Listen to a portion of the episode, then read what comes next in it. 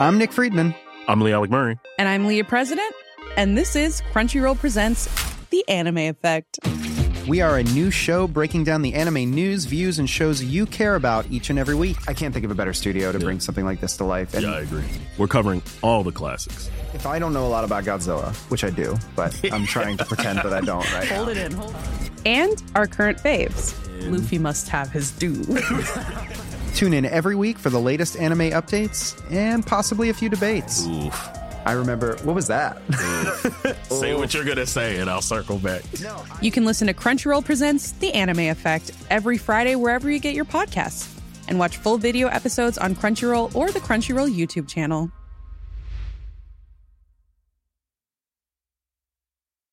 Hey, I'm Ryan Reynolds. Recently, I asked Mint Mobile's legal team if big wireless companies are allowed to raise prices due to inflation. They said yes. And then when I asked if raising prices technically violates those onerous two year contracts, they said, What the f are you talking about, you insane Hollywood ass? F- So to recap, we're cutting the price of Mint Unlimited from $30 a month to just $15 a month. Give it a try at mintmobile.com slash switch. $45 upfront for three months plus taxes and fees. Promo rate for new customers for limited time. Unlimited more than 40 gigabytes per month. Slows. Full terms at mintmobile.com. En spéciaux et la carte VIP. Eros et compagnie, 124 Président Kennedy à Lévis.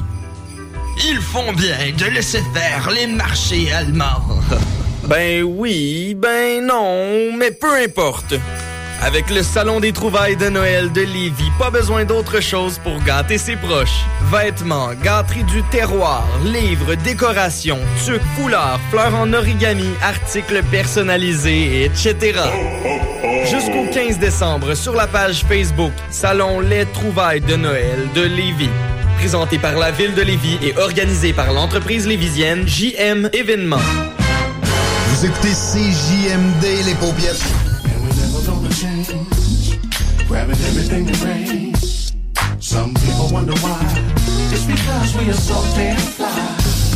D'Alternative Radio. Avertissement. Cette émission a pour but de porter l'auditoire à réflexion. C'est pourquoi la direction de la station souhaite vous rappeler que chaque affirmation mérite réflexion. Il ne faut rien prendre comme vérité simplement parce que c'est dit, car tout ceci demeure des théories ou la perception de chacun. Nous vous recommandons de garder un esprit critique et sceptique sur ce que vous entendez ici comme ailleurs. Bonne écoute, bonne réflexion. Bienvenue dans la zone.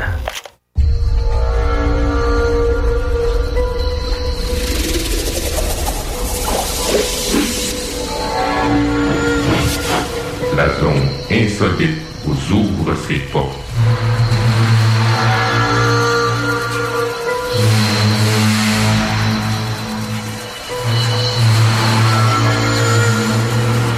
Prenons maintenant possession des ondes.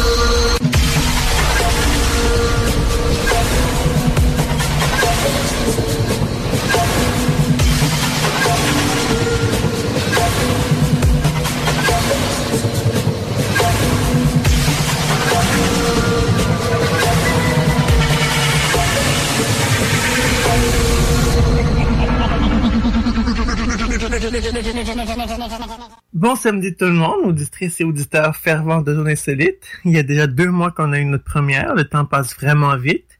Je suis Jenny Tousignan, votre co-animatrice, et avec moi il y a Gilles Thomas. Salut, comment vas-tu? Bonjour Jenny, oui je vais très bien et toi? Ben, je vais bien, merci. Eh oui, déjà deux mois. Bonjour à toutes et à tous, bienvenue dans notre nouvelle émission d'OVNI, qui signifie Jenny? Euh, objet volant Non, non, non, identifié. surtout pas, arrête, c'est du complotisme. Cela signifie où vont nos impôts? Une nouvelle émission sur la fiscalité en ufologie. Euh, tu t'es pas trompé de studio, toi? Comment ça? Ici, c'est enquête de terrain et tu personne dans la confusion, s'il te plaît? Ah oui, pardon, je veux blaguer. Quoique, ça pourrait être un bon sujet d'enquête. C'est vrai. Euh, peux-tu rappeler le terme de notre émission, s'il te plaît? Oui, oui, bien sûr. Enquêtes de terrain sont des émissions enregistrées sur le terrain, dans le cadre d'événements ufologiques en tout genre. Ainsi, vous allez découvrir au fil des épisodes, par le biais d'interviews d'ufologues, de veilleurs, d'archivistes, de contre-enquêteurs, de n'importe quelle tendance, les différents aspects, visages de l'ufologie de terrain en France. Des cas d'ovnis, d'OANI et de méprises et canulars.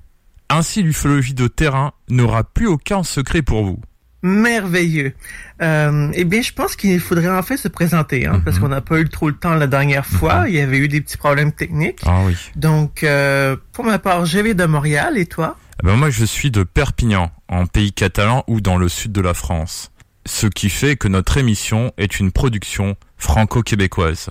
Et sinon, Jenny, tu peux nous en dire plus sur toi? Bien sûr. Euh, ben, je suis avant tout une artiste et activiste. Je suis en préparation actuellement d'un roman Mhm. et j'ai tout récemment créé une fondation pour la prévention du suicide. Ah ouais. Donc, les causes sociales me sont très importantes. Eh bien, merci Jenny de ta réponse. Comme tu le sais, je soutiens ta fondation à 100%. Et oui, le suicide est encore aujourd'hui, hélas, un sujet tabou dans la société. J'y suis passé par moments avec des idées bien sombres. Mais revenons sur notre sujet. Qu'est-ce qui t'a amené à t'intéresser aux phénomènes inexpliqués et expliqués Eh bien, j'ai vécu des expériences paranormales à partir de 9 ans, des choses du genre euh, une chorale de voix sortie de nulle part alors que j'étais très seul à la maison pendant quelques heures. Euh, ou sinon encore des bruits de grattements contre un meuble de nuit dans ma chambre alors qu'on n'avait pas d'animaux. Et ces grattements semblaient avoir euh, un agissement intelligent dans le sens où euh, ça réagissait à comment je me sentais. Et pour terminer, bien, un objet volant non identifié que j'ai aperçu avec ma mère au début des années 2000. Disons que ça m'a bien préparé au sujet. Ah oui, effectivement, tu as été bien préparé. Mais j'aimerais en savoir plus sur ton observation. C'est arrivé au moment où j'habitais encore à Sainte-Croix, au Québec, avec ma mère, son défunt mari et euh, leur fils. Euh, on était dehors, moi et ma mère, un soir d'août 2001. Je crois que c'était au Perséide. Et c'était vraiment euh, proche de minuit. Ce qui est arrivé, c'est qu'on était toutes les deux seuls.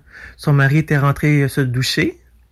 Mon petit frère dormait encore, dor- dormait dans le fond. Et puis, euh, ce qui est arrivé, c'est que on a ressenti le besoin de se retourner toutes les deux et on a aperçu au loin un objet comme une sorte de roche, un énorme rocher selon moi, qui qui qui restait qui faisait du surplace dans le ciel et qui avançait vraiment peut-être à 5 à 5 km heure euh, sans sans descendre ni monter, ça allait vraiment à l'horizontale.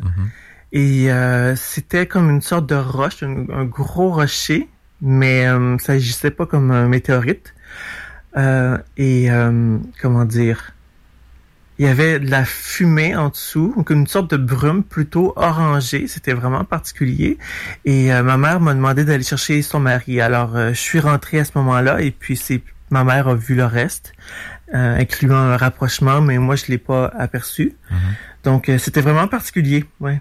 Ah oui, c'est sûr, pour être particulier, c'était particulier. Mais est-ce qu'il y a eu une enquête? Pas à ma connaissance, non. Hum, Dommage, car c'est l'un des thèmes abordés dans l'émission d'aujourd'hui. Oui, absolument. Et toi, Gilles, peux-tu nous en dire un peu plus sur toi? Eh bien moi je m'intéresse aux mystères, aux phénomènes inexpliqués ou expliqués, à l'ufologie, au paranormal depuis mon enfance, car mes parents avaient souvent l'habitude de regarder l'émission Mystère à la télévision, et donc c'est à partir de ce moment-là que je suis tombé dans la marmite. Après certes, euh, au fil du temps, j'ai eu des lectures de magazines qui euh, parlaient de nombreux phénomènes mystérieux, euh, j'ai été amené après à faire des veillées, des, recherches, des rencontres euh, dans le cadre euh, de ma web TV ODH TV, qui signifie donc OVNI dans l'histoire.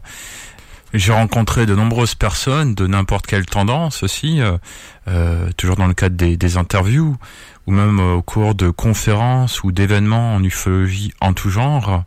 Euh, mais bon, euh, ça prendrait toute une émission de parler de tout ça. Merci, Gilles. On en parlera peut-être plus tard dans un autre épisode. Oui, bien sûr, et comme dit précédemment, plus en détail. En effet.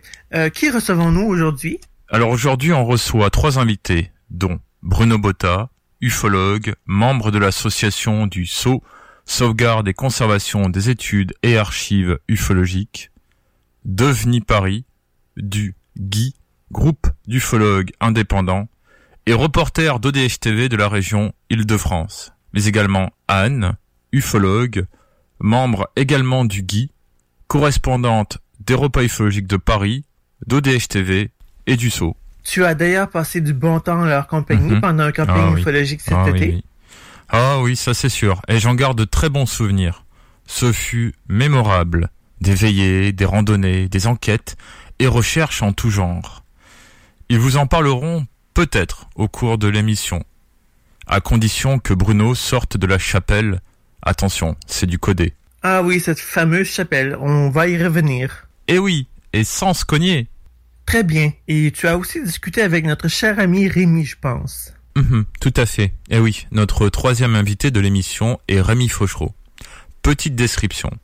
C'est un ufologue du département de Lyon, mais également président de l'AEPA, Association d'études des phénomènes aériens. Il est également membre du SO, du CEOF, Centre d'études OVNI France, du Cercle Suricate de son département et reporter au DHTV de Lyon. Il est aussi auteur de nombreux ouvrages ou livres en ufologie. D'accord, alors allons-y avec notre premier invité.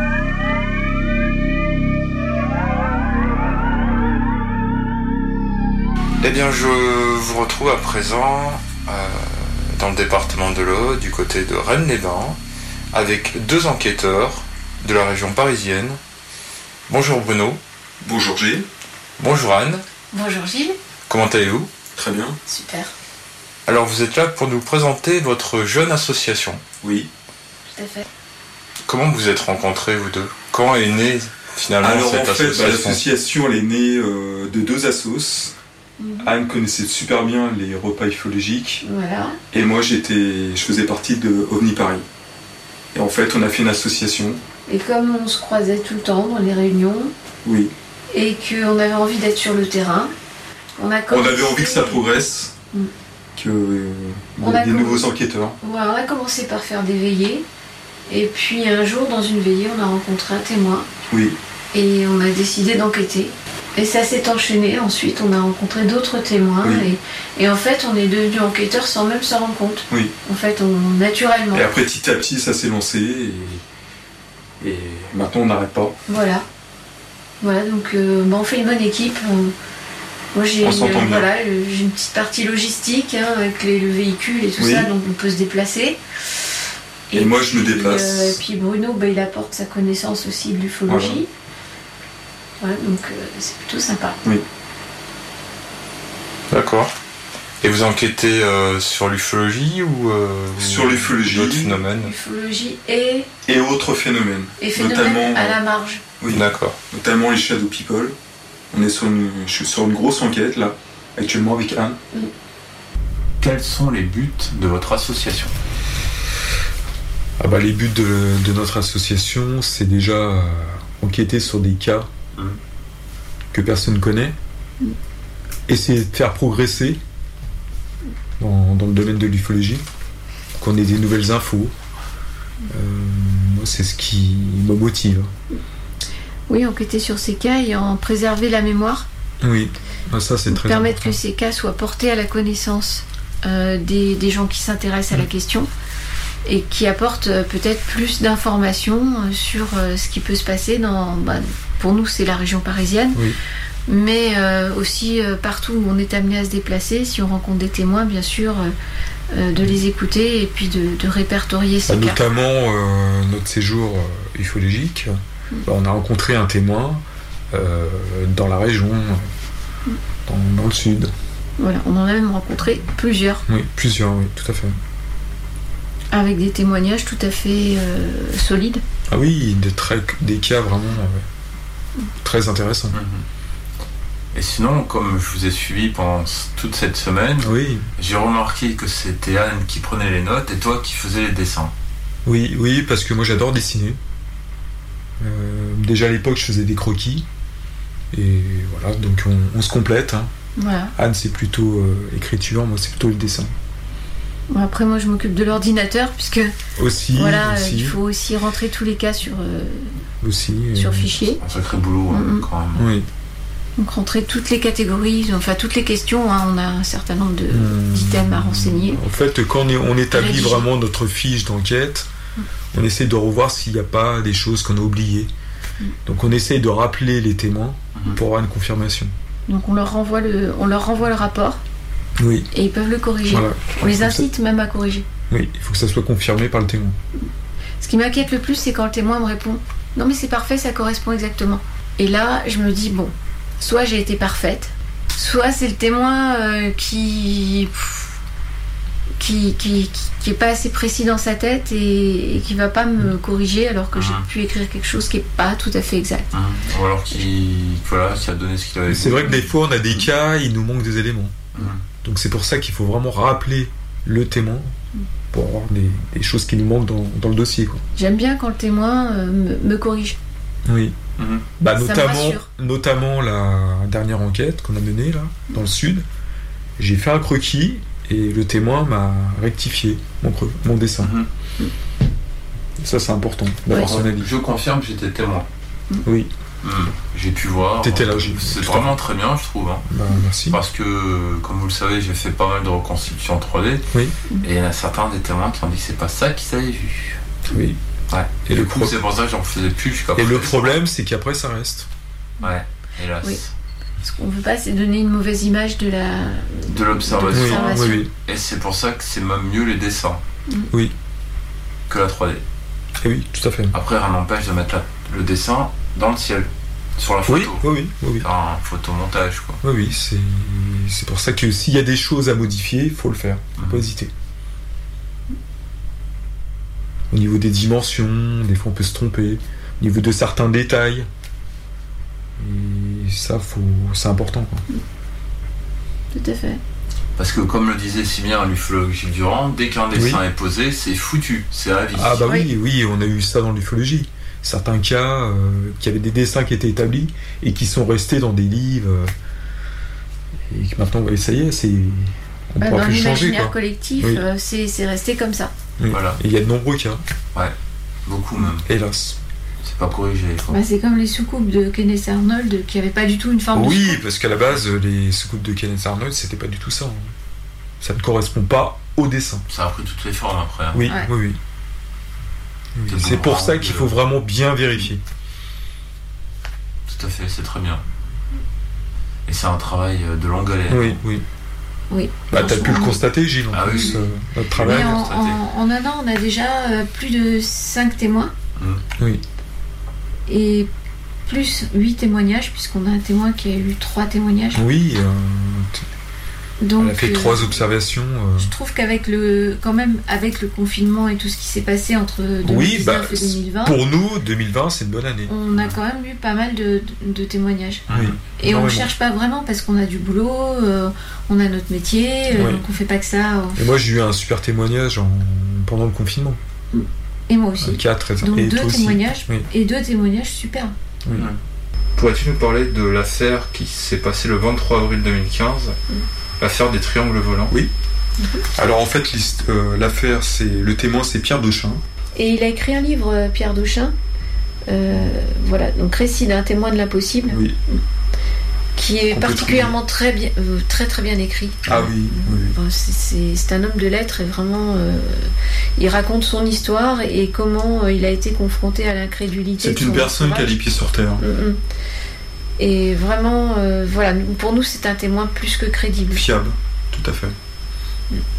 Et donc il a observé ça le 23 avril 2015, mais qu'est-ce- comment ça s'est passé, son observation? Ah mais il était Alors, dans son il, jardin? Voilà, il était en fait en train de passer la soirée dans sa véranda.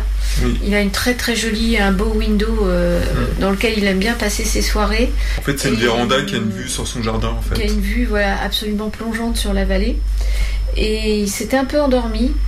Et il s'est réveillé vers euh, 11h, 23h30 minuit, je Oui, crois. oui, oui. Et il voulait aller se coucher. Et au moment où il s'est réveillé, euh, il a vu euh, ces deux objets qui arrivaient euh, dans la vallée. Et il les a observés avec euh, beaucoup d'attention. Il a même appelé une de ses amies. euh, qui s'est également réveillée, qui, qui est allée voir à sa fenêtre, qui malheureusement n'a vu que les lumières, en fait, euh, parce qu'elle était placée différemment et qu'en plus elle n'avait pas mis ses lunettes, donc elle était un peu gênée pour voir vraiment les objets. Mais elle a vu, elle, les lumières de ces objets. Et ça a duré euh, quelques instants. hein. Ça- ils sont Oui. partis, revenus. Ils, se- ils sont arrivés au-dessus de la vallée, sont restés à, à la fois un peu statiques et en bougeant au- au-dessus de la vallée, au-dessus du marécage, puisqu'il y a un marécage en, en bas de, de cette vallée. Et euh, ensuite, ils, sont, ils se sont éloignés et revenus avant de repartir complètement. Voilà. Donc ça a duré quand même un certain temps. Et on a eu le cas de Sylviane, Oui.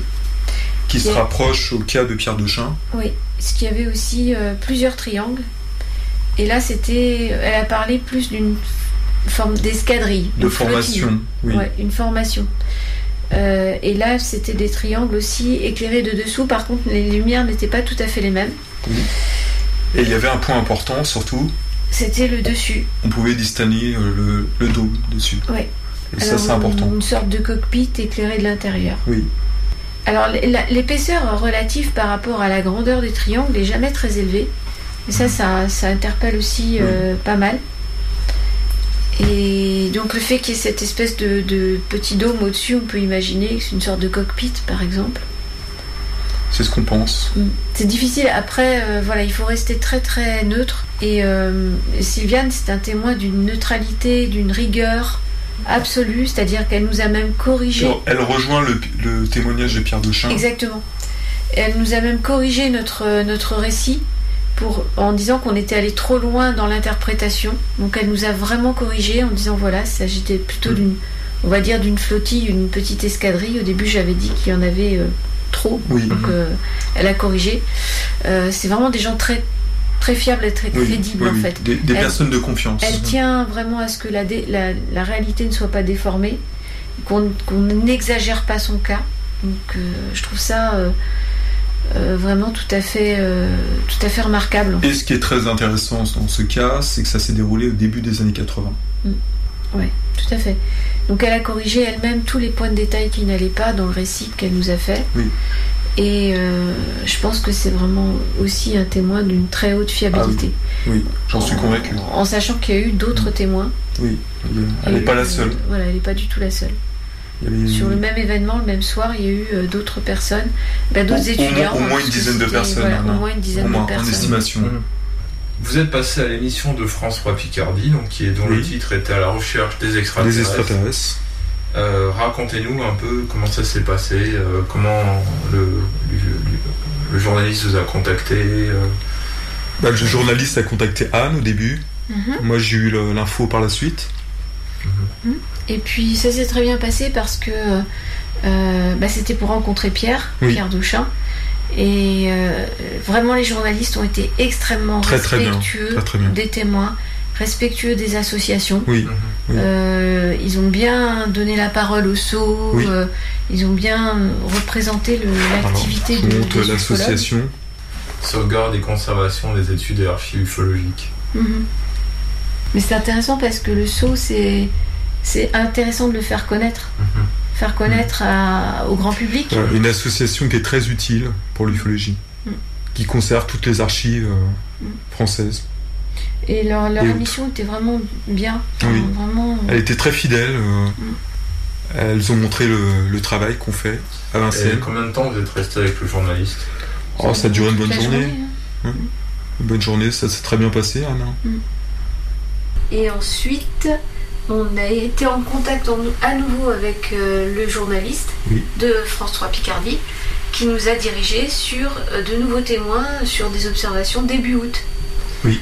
Euh, début août 2020, là, on- le 2-3 août, il y a eu plusieurs observations sur la région d'Amiens, on va dire.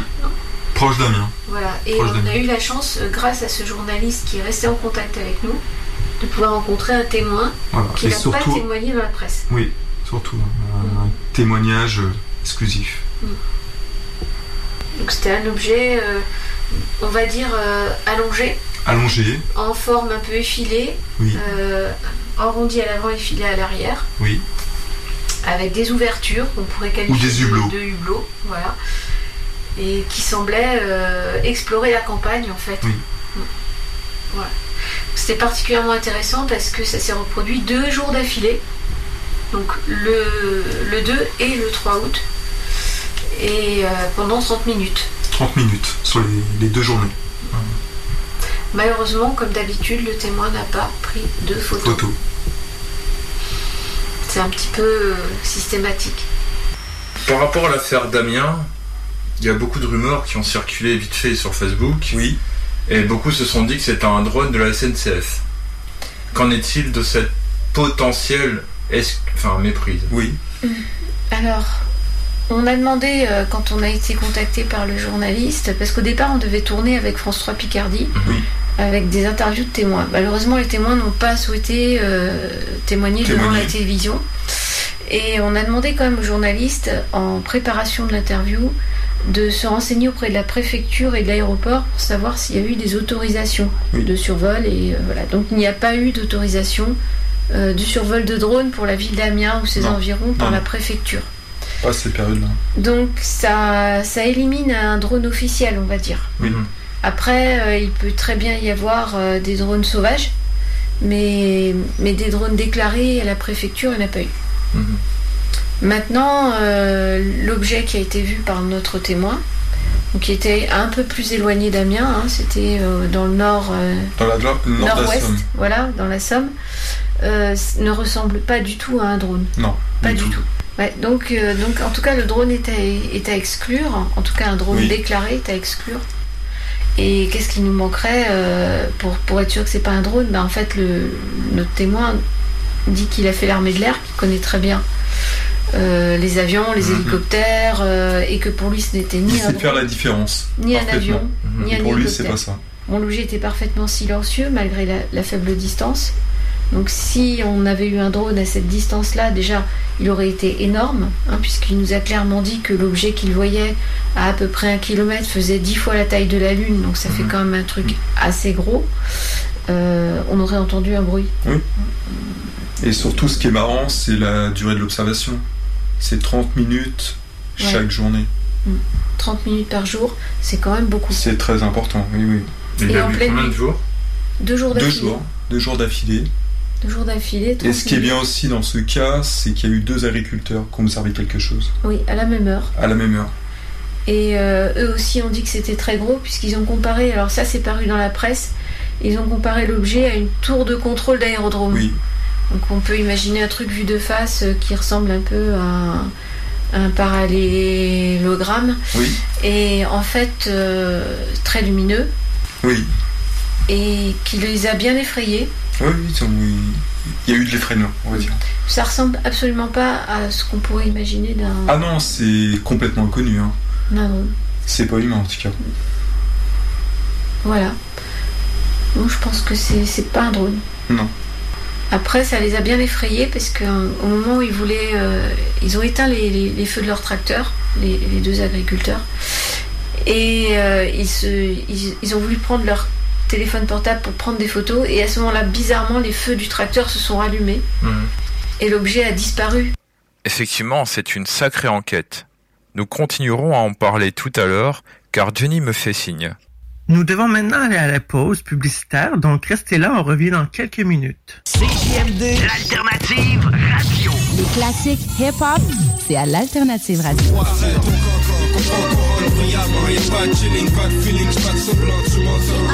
La radio de Lévis. Encourager les entreprises lévisiennes en achetant localement, c'est soutenir tes voisins, ton employeur, tes amis, bref, une communauté dont tu fais partie.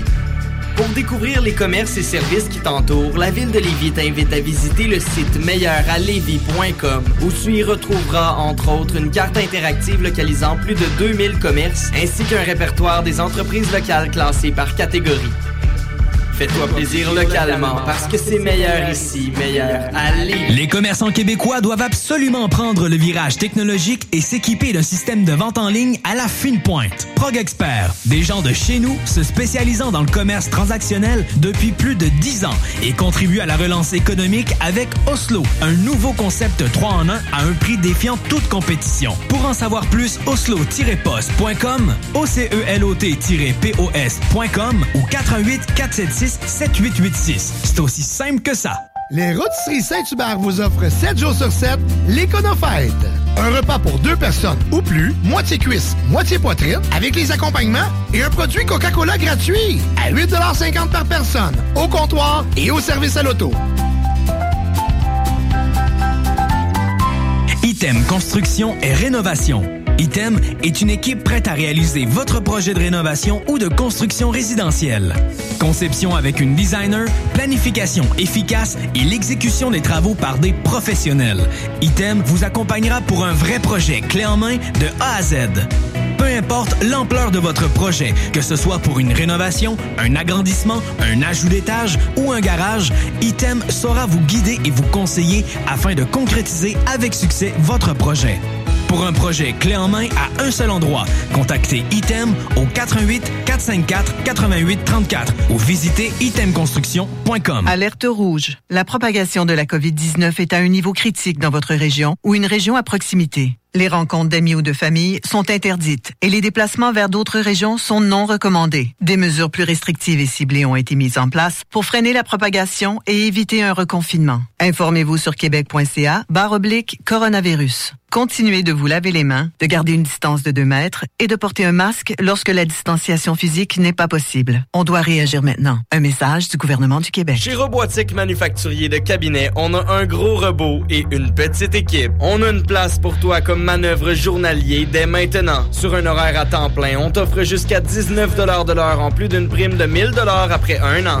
Intéressé? Tu peux nous appeler en tout temps au 88 836 6000, 88 836 6000 ou visiter la page Facebook de la station CJMD 96.9 pour plus de détails. Fais vite parce que Robotique Manufacturier de Cabinet t'attendait maintenant. Jusqu'au 4 janvier 2021, les rôtisseries fusées vous offrent le spécial pour 4 en promotion. Deux repas cuisses et deux repas poitrine pour seulement 29,95 au comptoir et 32,95 en livraison. De plus, pour un temps limité, commandez par web et obtenez 10% de rabais sur tout repas de poulet à la broche, incluant les promotions en vigueur. Paiement en ligne sans contact et livraison à l'adresse indiquée. Une idée cadeau originale pour tous ceux qui nous sont chers. www.rôtisseriefusée.com 88 833 11 11 Toute l'équipe Rôtisserie Fusée de Lévis et Saint-Jean-Chrysostome vous souhaite un joyeux temps des fêtes.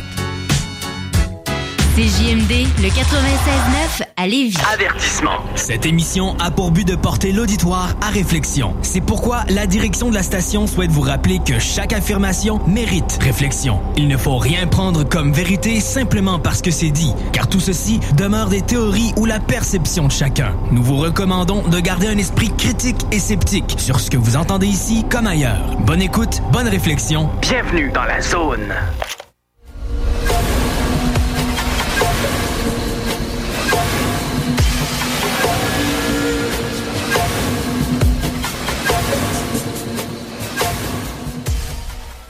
Nous voici de retour en ordre. Merci d'être resté avec nous. Attention, il faut toujours noter que les propos et points de vue exprimés par les invités de Enquête de terrain ne nous représentent pas nécessairement. Effectivement, et c'est très bien que tu l'aies précisé, Jenny. Je tiens à ajouter quelque chose d'autre qui est très important pour vous autres, auditeurs et auditrices de l'émission. Lorsque vous réalisez une enquête, sachez qu'une enquête n'est jamais réellement finie. Il y a toujours des recherches et des contre-enquêtes. Euh, Bruno et Anne vont continuer à vous parler du fonctionnement de leur enquête avec l'intervention de Rémi Fauchereau. Que pensez-vous des ufologues ou enquêteurs ou associations qui déforment les propos des témoins pour que ça colle à leur théorie personnelle? C'est ça, et ça c'est un vrai problème. Et ça, c'est pas le but. Hein.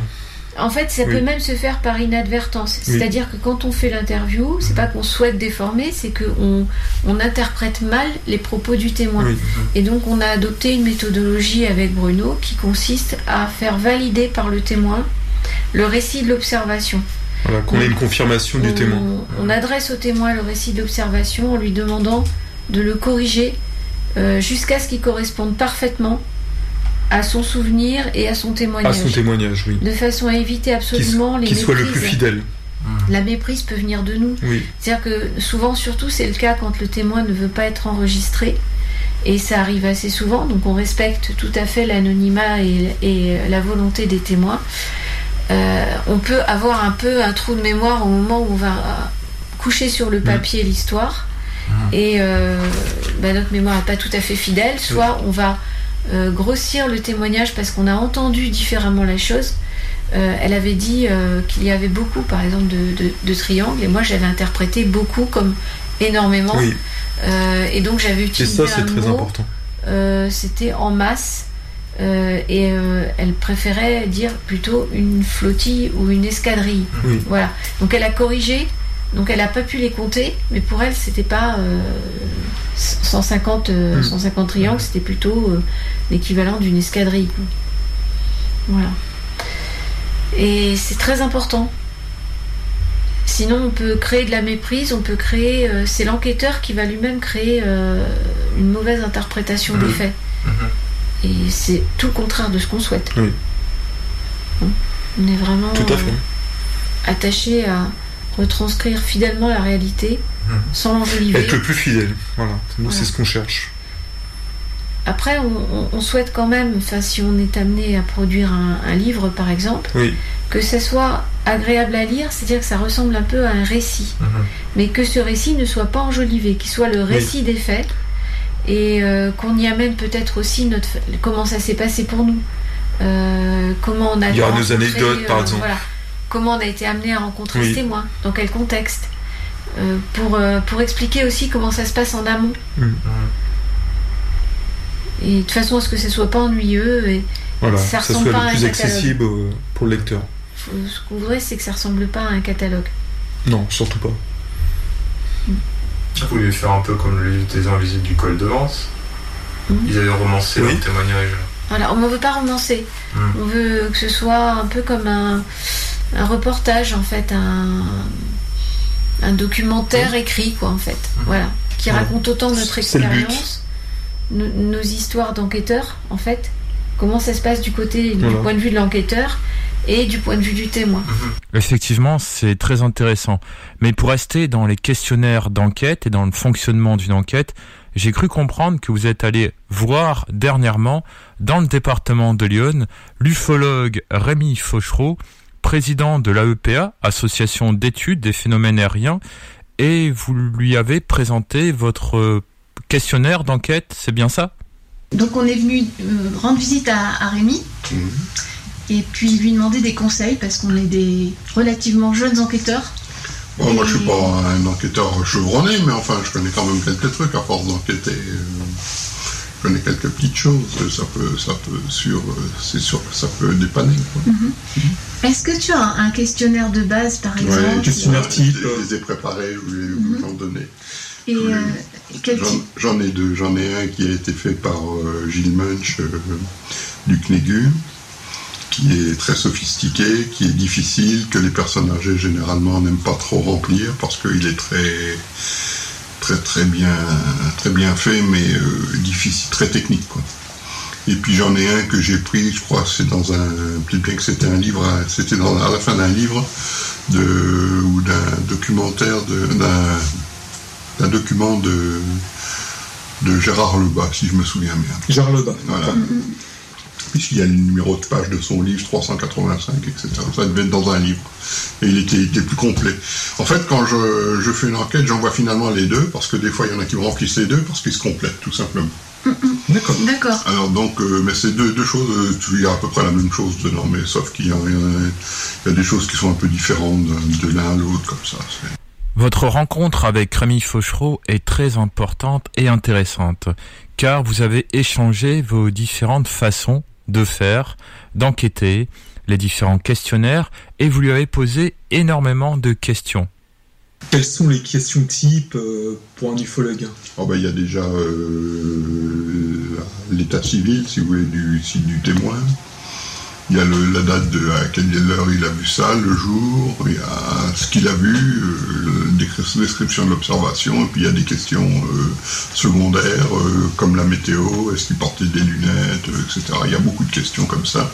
J'ai rajouté aussi une question que j'avais pris dans Banque OVNI France, un livre qui était, qui était paru de Franck Marie, je crois, sur 400 ovnis sur la France. C'était un, c'était un, à la fin, il y avait un- une, une, photo- une, une copie où il y avait plusieurs questions et c'était des cases à cocher. Ça, ça se remplit bien et c'est fait très facile sur, le, par exemple, la trajectoire, la couleur, euh, s'il y avait du bruit, s'il n'y avait pas de bruit. Alors, si- c'est- ça, c'est facile à remplir pour les, par les témoins aussi.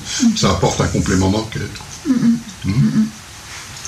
C'est bien. Bah, nous, on a aussi un petit questionnaire type. Donc, on a fait un. Alors, au fil du temps, notre questionnaire, il s'améliore un petit peu. Donc, actuellement, on a 21 questions. Mhm.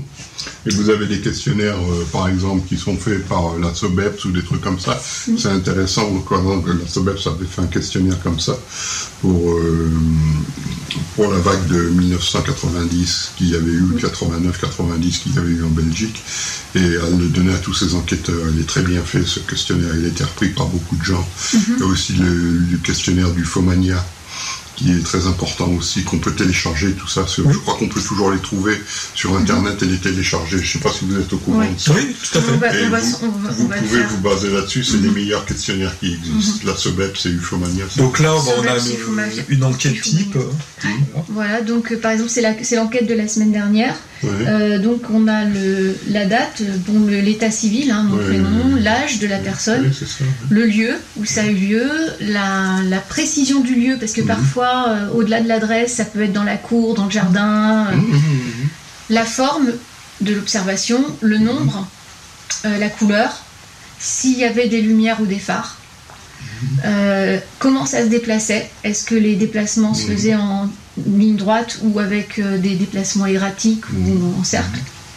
La vitesse, la trajectoire, euh, donc la direction euh, par rapport au sud, au nord, etc. Euh, la distance évaluée, parce que c'est pas toujours évident. Euh, L'altitude, euh, pour voir à peu près où- si c'était très haut ou très bas. Oui, on se donne un, Voilà. un aperçu en fait. Et après, on fait une différence entre la taille apparente de Oui. l'objet et, et sa taille estimée. Voilà. Voilà. Après, par rapport à l'estimation. Et euh, la taille, donc la taille supposée, ce qu'on appelle la taille supposée, et euh, l'angle euh, par rapport à l'horizon, la météo, le ciel, euh, la durée et le bruit. Vous avez fait la rose d'éléments Et on fait la. Par euh, nord, sud, etc. Voilà, c'est ça. C'est ce qu'on appelle la, hum, la trajectoire. Voilà, nous on a mis ça dans trajectoire. Et, euh, Et le dessin pour terminer, dessin pour le dessin de témoin. on- On vient avec nos crayons de couleur. Les rapports de base, oui. Mhm. Voilà, donc nous c'est notre enquête type. hein. Anne. Voilà, c'est notre enquête type. Et après, donc, on, on a, on, on établit un fichier, on a un grand fichier euh, Excel. Donc, on respecte bien sûr l'anonymat des témoins. Hors de question de faire un fichier avec des noms de gens euh, s'ils ne le souhaitent pas. Pareil, oui. Et euh, ensuite, euh, ce fichier Excel permet de réaliser des fiches. Et donc, euh, grâce à un, un public postage, en fait, on transforme notre fichier en, en texte et avec une jolie présentation, euh, une fiche un peu propre. C'est bien, moi, moi je fais encore le, le papier de stylo parce que quand j'envoie quand j'envoie mon questionnaire au témoin. Et là on a les compléments d'enquête, les observations qui ont été Oui, faites aussi. euh, Quand j'envoie le questionnaire au témoin, bah, c'est généralement des questions qui sont à remplir avec un stylo. Quoi. Oui, oui, oui. Bah oui, donc après, forcément. Le dessin du témoin, bien sûr. Donc là on a le dessin du témoin. Et alors, ce qu'on fait systématiquement, c'est qu'on renvoie notre, notre fiche au témoin et on lui demande de corriger euh, complètement le texte pour bien euh, être certain qu'on Mhm. représente exactement sa pensée et qu'on n'a pas fait de méprise dans l'interprétation. Mhm. Oui.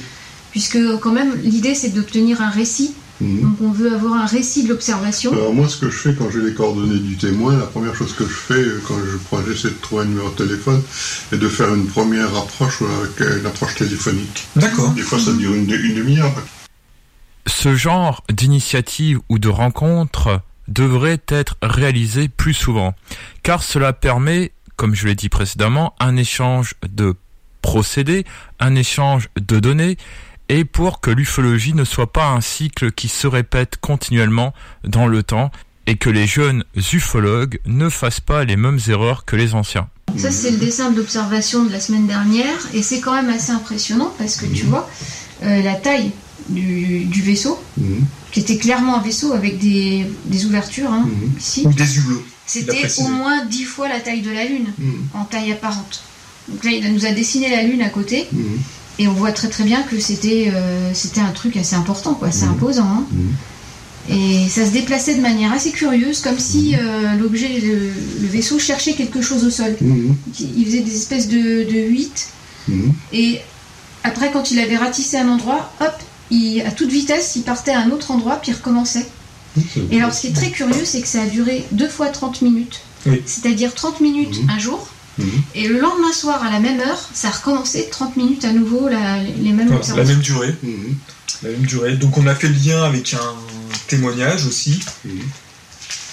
Il y a eu d'autres témoignages Proche. qui étaient le même Voilà. jour, à la même heure, à peu près, euh, à une soixantaine de kilomètres, C'est deux paysans qui auraient vu une- qui auraient, qui auraient vu dans un quelque champ. chose en fait euh, qui se rapproche euh, d'une tour d'aéroport, c'est ça hein? Ouais, eux, ils ont comparé ça à une tour de contrôle d'aéroport. Mais ça dépend comment c'est vu. Est-ce que c'est Oui. de face, de côté Voilà, euh, c'est voilà. toujours le même problème. Et il y avait donc des lumières, hein, Oui. c'est exactement comme l'autre. Et, euh, et l'apparition, l'apparition était. Euh, alors c'était très curieux parce que les deux agriculteurs, ils ont eu peur. Et comme ils étaient en train de faire les foins, ils ont éteint les feux de leur tracteur. Pour pas être vus. Et ils ont essayé de sortir leur téléphone pour faire une photo ou filmer. Et ils à ce moment-là, les feux du tracteur se sont rallumés. Ils disent par inadvertance, mais Mhm. en fait, bizarre quand même. Et l'objet est parti à toute vitesse et ils n'ont pas pu euh, faire de, de photos. Il n'y a pas eu de photo. Et notre témoin de la semaine dernière, super Alors lui, il est dans le même cas aussi. il, il est- il a vu deux fois 30 minutes. Il y a quand même jours deux observations de 30 minutes et il n'a pas pu prendre de photos. Il a jamais eu. Il avait son téléphone à la main. Oui, ça arrive souvent. ça. Il n'a pas pensé. Ouais. Il n'a pas. Oui, oui, oui, je sais. hein. Ils sont pris par l'émotion ou n'importe quoi, ils regardent le fait neuf. Moi, j'ai un gars qui m'a vu hein, passer un, un truc à l'Ubice autour, un, un objet qui était, qui était énorme, quoi, qui était rectangulaire énorme. Il avait la caméra, etc., qui était à côté de lui. Et il y a un point très important au niveau de ce témoignage aussi, c'est la durée. Il y a quand même une demi-heure. Euh, Oui, c'est long. Pour chaque, Ah, mais des, des fois, chaque des fois, observation. c'est- C'est très bref, mais des fois, ça dure longtemps. oui. Oui, Voilà, oui. c'est quand même des, des observations qui durent assez longtemps. Deux jours d'affilée. Et en deux jours d'affilée. Oui. Ça m'étonne pas. Voilà, c'était le- notre dernière observation et ça date de début août en fait. Voilà, c'est la toute dernière. Voilà, donc là demain on va chez un témoin aussi. Oui. euh, qui a vu des ovnis. Alors là, c'est il y a au moins une quinzaine d'années, je pense. Mhm. Ça remonte déjà. Euh, mais qui a été aussi très. Voilà, qui s'en souvient très très bien. Qui a été marqué. Qui a été marqué. Voilà, qui a la gentillesse de nous Ce qui recevoir. est souvent euh, le cas dans les, dans les témoignages anciens, c'est que pour trouver la date exacte, c'est pas facile. Exact. Souvent, c'est un an près. Ouais, c'est pas facile. Mm, mm, mm. Ou alors, des fois, il faut, faut demander, des fois, il y en a qui ont été tellement marqués par le phénomène qu'ils ont tout noté sur un, cahier. Bien sûr. Il faut leur demander s'ils n'ont pas noté ça sur un calepin, etc. S'ils ne veulent pas en faire des photocopies, ben, vous en faites des, des photos. Bah là, ce qui est bien, c'est que c'est un témoignage récent. Ouais. Là, on a pas mal d'éléments. hein. Oui, Et en plus, ça correspond à l'autre témoignage. euh, Et il y a eu au moins 4 ou 5 observations Oui. sur la En région d'Amiens au même OVNI, moment. OVNI Info euh, France, euh, ben, de Patrick Comble, là, qui, avec qui j'avais fait des conférences en 2007 à Avalon, il en parle. Mm. Il en parle aussi. Effectivement, ce fut de bons échanges entre l'AEPA et le Guy. Mais nous avons déjà quelques questions de la part des auditeurs. De Jean-François Primo, de l'Adipan, et également reporter ODH-TV du Québec. Devrions-nous accompagner le témoin dans le temps, c'est-à-dire le suivre dans le temps pour réévaluer son dossier, suivre son évolution dans ses expériences? Oui, oui, oui. Amener à revoir le témoin, peut-être, quelques années plus tard. Ou euh, quelques temps plus tard, si par exemple il a un autre euh, témoin à nous présenter, parce que par exemple la, la maman ou, ou le- la personne qui était présente au même moment, euh, parfois on peut pas les rencontrer dès la première Non. fois, donc il faut les rencontrer une fois après. Mais c'est pas toujours facile. hein. Non, c'est pas évident. Parce qu'il faut avoir le courage de rappeler le témoin Oui. déjà. Voilà. Dire, vous nous aviez consacré deux heures, c'était déjà très gentil, mais est-ce que par hasard vous pourriez nous faire rencontrer euh, votre soeur, votre frère, votre mère, qui avait vu aussi Avoir d'autres là, personnes, oui. on veut pas avoir l'air Mais c'est là que ça devient embêtant. Parce qu'on on a l'air de devenir intrusif. Oui. En fait, le premier témoignage, c'est quelque chose qui nous est donné, et le, le second témoignage, c'est quelque chose qu'il faut aller euh, demander, euh, c'est déjà plus difficile. Euh, même pour nous, hein, la démarche, elle est plus difficile, mais oui, il faut le faire. Alors, question de Rémi Fauchereau, dont vous parliez à l'instant. Oui. Apparemment, vous auriez en projet de faire une base de données. Oui. Allez-vous y mettre des cas anciens, nouveaux ou des cas méconnus du public? Alors nous, notre priorité, c'est les cas méconnus. En fait, il y a deux choses. Il y a nos, nos enquêtes, dans lesquelles on va mettre plutôt des cas méconnus, Oui.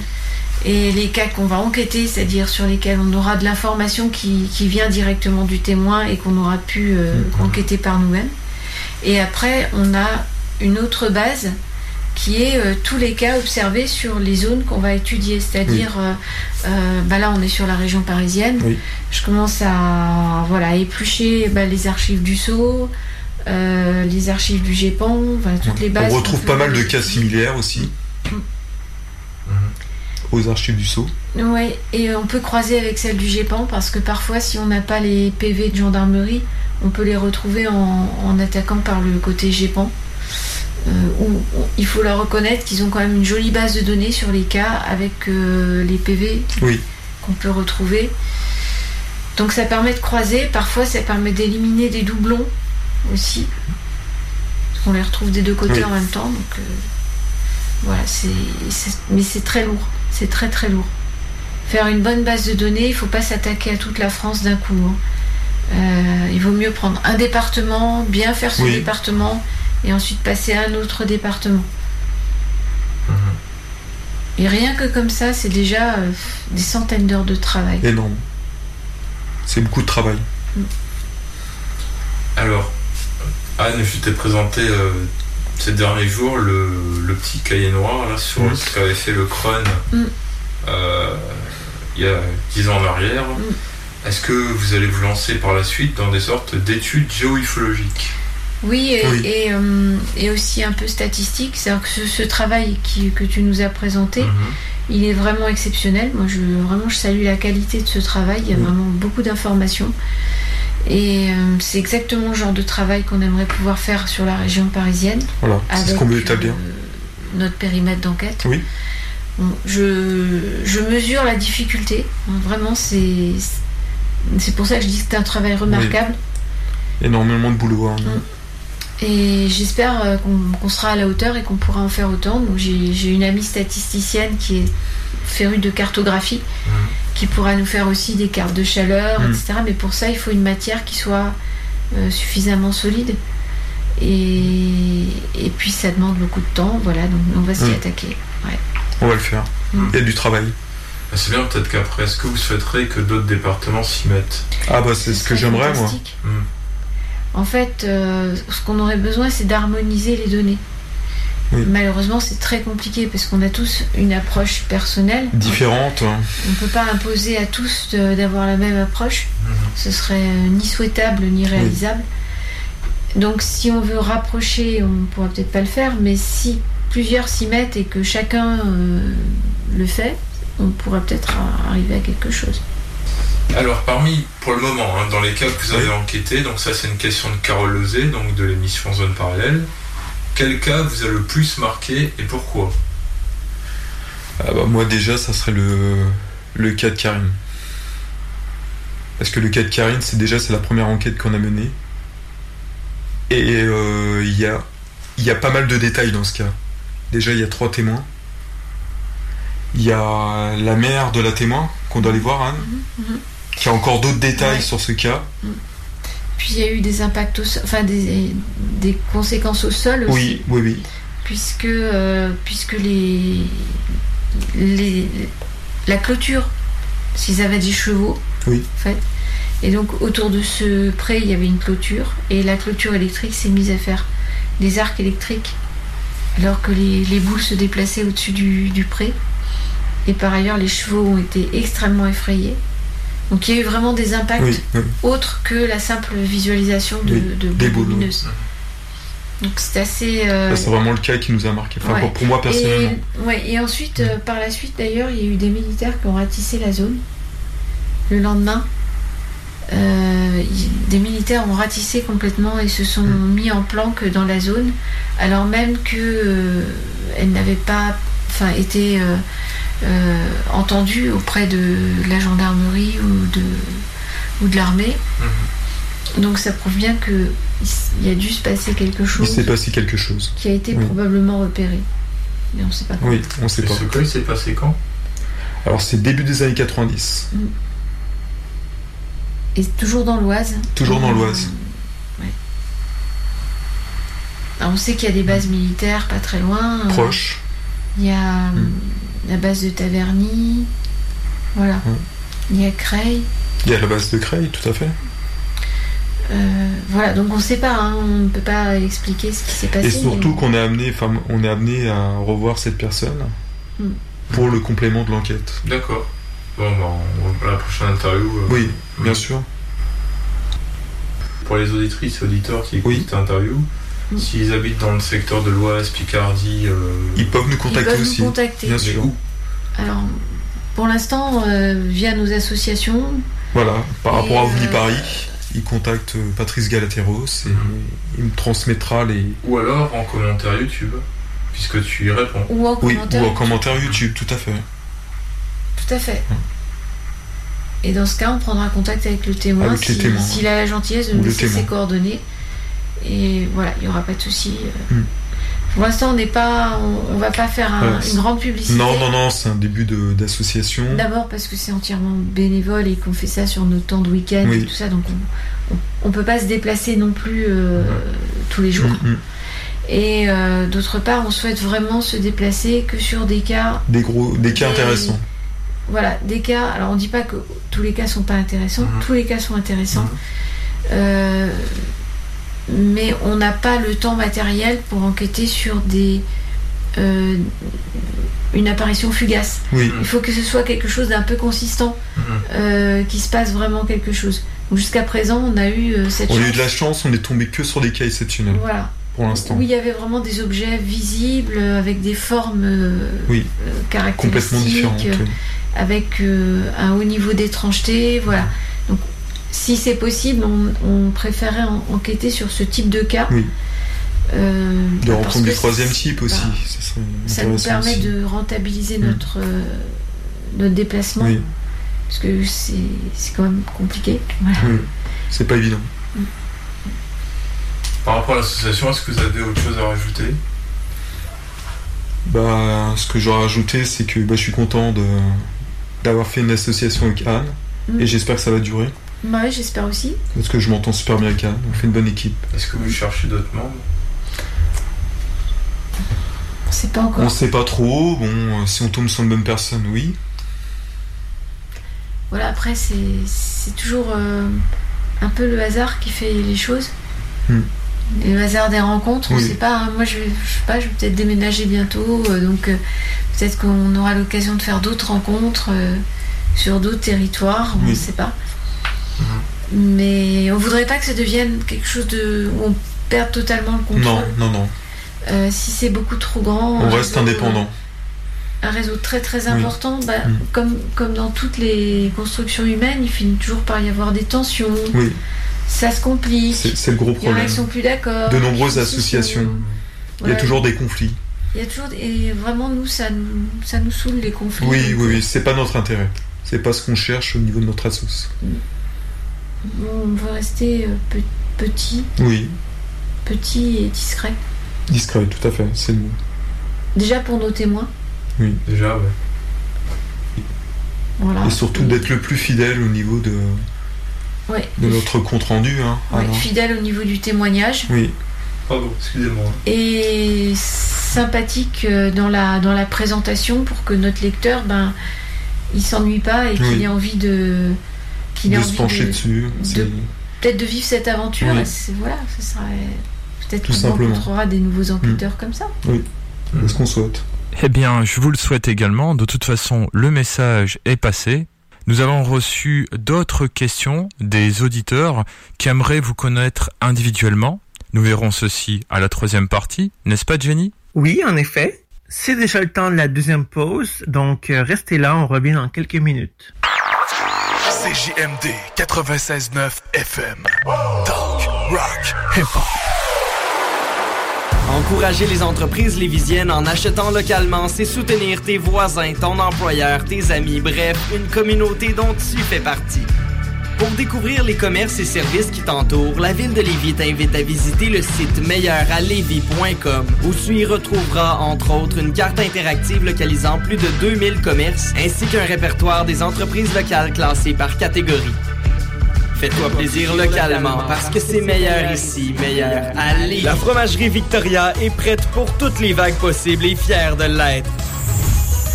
À partir de maintenant, nos déjeuners sont disponibles au service à l'auto. Les poutines déjeuner, le sandwich matinal, le sandwich Victo, c'est là. D'ailleurs, et évidemment, c'est le cas pour pas mal tous nos produits. Notre service à l'auto est réellement rapide. Fini les files d'attente, on va à la fromagerie Victoria. On mange local et qualité à bon prix. Prenons quelques secondes ensemble pour parler de la perle des galeries Chagnon. Pat Smoke Meat, c'est la viande de bœuf fumée la plus savoureuse que vous trouverez en ville. Ils sont spécialisés dans le smoke meat et leur savoir-faire en la matière est légendaire. Laissez-les le préparer en sandwich pour vous ou passez chercher votre viande parfaite pour en préparer à la maison, au comptoir, take-out ou en livraison via DoorDash. Vive Pat Smoke Meat! Les Rôtisseries Saint-Hubert vous offrent 7 jours sur 7 l'Éconofête. Un repas pour deux personnes ou plus, moitié cuisse, moitié poitrine, avec les accompagnements et un produit Coca-Cola gratuit à 8,50 par personne, au comptoir et au service à l'auto. Alerte rouge. La propagation de la COVID-19 est à un niveau critique dans votre région ou une région à proximité. Les rencontres d'amis ou de famille sont interdites et les déplacements vers d'autres régions sont non recommandés. Des mesures plus restrictives et ciblées ont été mises en place pour freiner la propagation et éviter un reconfinement. Informez-vous sur québec.ca barre oblique coronavirus. Continuez de vous laver les mains, de garder une distance de 2 mètres et de porter un masque lorsque la distanciation physique n'est pas possible. On doit réagir maintenant. Un message du gouvernement du Québec. Chez Robotique Manufacturier de Cabinet, on a un gros robot et une petite équipe. On a une place pour toi comme manœuvre journalier dès maintenant. Sur un horaire à temps plein, on t'offre jusqu'à 19 de l'heure en plus d'une prime de 1000 après un an. Intéressé? Tu peux nous appeler en tout temps au 88 836 6000, 88 836 6000 ou visiter la page Facebook de la station CJMD 96.9 pour plus de détails. Fais vite parce que Robotique Manufacturier de Cabinet t'attendait maintenant. Lévisiennes et Lévisiens, illuminez les vies. Décorez votre résidence ou votre commerce afin d'égayer tous les quartiers. Une couronne ou un sapin, l'important est de créer une ambiance féerique. Prix de participation à gagner. Détails au ville.levy.qc.ca. Barre oblique, illumine Lévis. Le 12 décembre, la guignolée du docteur Julien à Lévis se réinvente. Passez au service de dons à l'auto sécuritaire installé dans le stationnement des Galeries Chagnon. En cette période difficile, les besoins des enfants de notre communauté sont plus criants que jamais. À Lévis, votre don permettra d'aider plus de 725 d'entre eux, vivant une situation de grande vulnérabilité. Le 12 décembre, soyez solidaires. Donnez pour leur offrir de meilleures chances. Pédiatrie sociale lévis.com ou textez CPSL au 20222. Oyez, oyez! Vous écoutez CGMD 96.9. Avertissement. Cette émission a pour but de porter l'auditoire à réflexion. C'est pourquoi la direction de la station souhaite vous rappeler que chaque affirmation mérite réflexion. Il ne faut rien prendre comme vérité simplement parce que c'est dit, car tout ceci demeure des théories ou la perception de chacun. Nous vous recommandons de garder un esprit critique et sceptique sur ce que vous entendez ici comme ailleurs. Bonne écoute, bonne réflexion. Bienvenue dans la zone.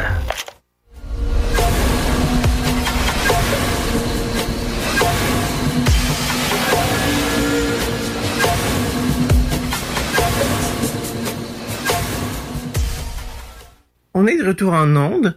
Attention, souvenez-vous que les propos et points de vue exprimés par les invités ne nous représentent pas forcément. Merci beaucoup.